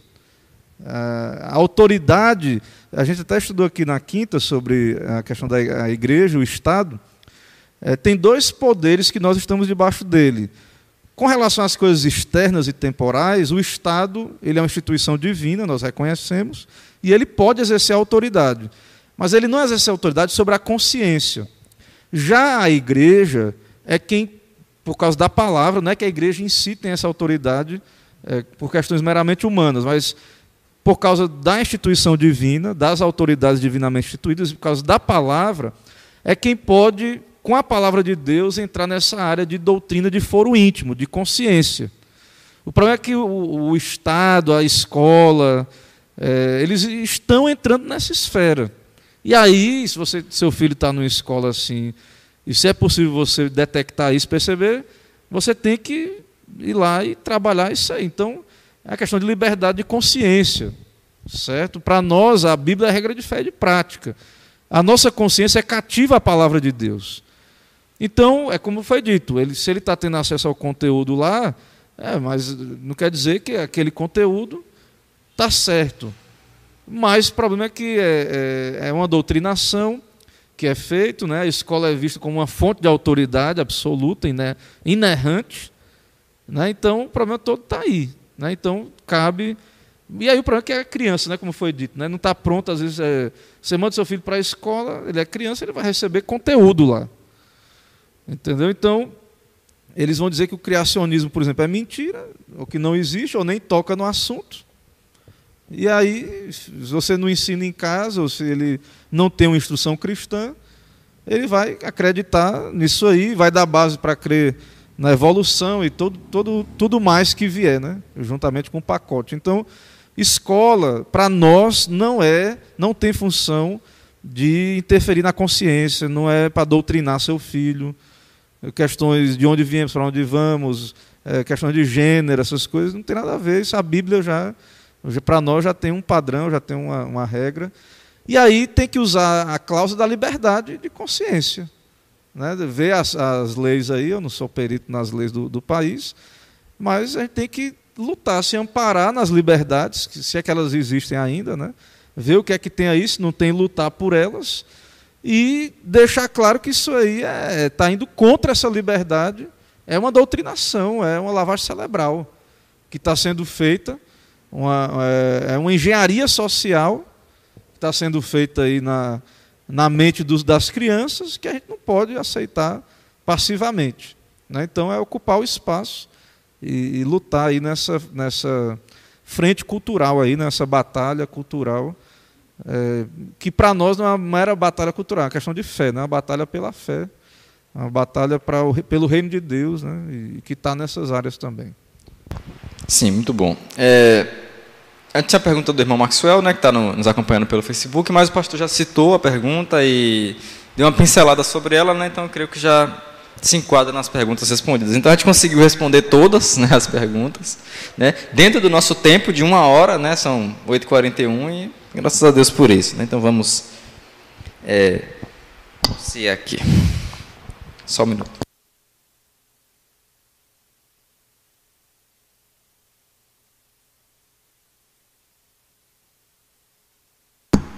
Amém, meus irmãos? É muito pertinente nesse momento essas perguntas né, que os irmãos escreveram, que são muito boas perguntas. Né? É, se pudesse ter mais tempo, a gente continuava aqui até é, é sei lá, né, como dizem, até virar a noite, né? Que é um momento muito bom, não é porque é, a gente vai fazer uma vigília, né? Que é um momento muito bom. Mas a gente precisa comer também, né? Porque nem só de palavra viverá a pessoa, né? Aqui, é isso aqui. Então, precisa comer aí. As irmãs prepararam para a gente aí um, um cuscuz aí adubado, muito bom, um bolo, café, a gente vai comer, né? Uma pena muitos irmãos que não vieram. Aí eu vou, vou deixar ali. Momento do café, vai ficar ali transmitido. É, vamos orar, né, para encerrar. Senhor nosso Deus, nós te agradecemos por esse momento maravilhoso que o Senhor nos proporcionou, né, como oramos no, no começo, de refletirmos, Senhor, sobre o, é, o modo de viver a vida conforme a tua revelação, conforme aquilo que o Senhor nos dá na tua palavra, Senhor. E a tua palavra é o padrão não é, de, de ensinamento, de instrução para a vida como um todo, né, tanto de crianças como de adultos, ó Pai. Por isso nós te agradecemos, porque o Senhor, né, Senhor do pacto que tu és, nos dá, Senhor, a forma de conduzirmos as nossas vidas, que é através da tua santa palavra, que é a instrução para nós. Por isso nós te agradecemos, te louvamos que o Senhor nos abençoe nesse próximo momento, né, que o Senhor nos guie em nome do Senhor Jesus Cristo, o nosso Senhor, e teu Filho que vive e reina contigo com o Espírito, eternamente. Amém e amém. Bem, meus irmãos, nós podemos nos direcionar aqui para nosso café. Ok? Agradeço a todos os integrantes da mesa, né?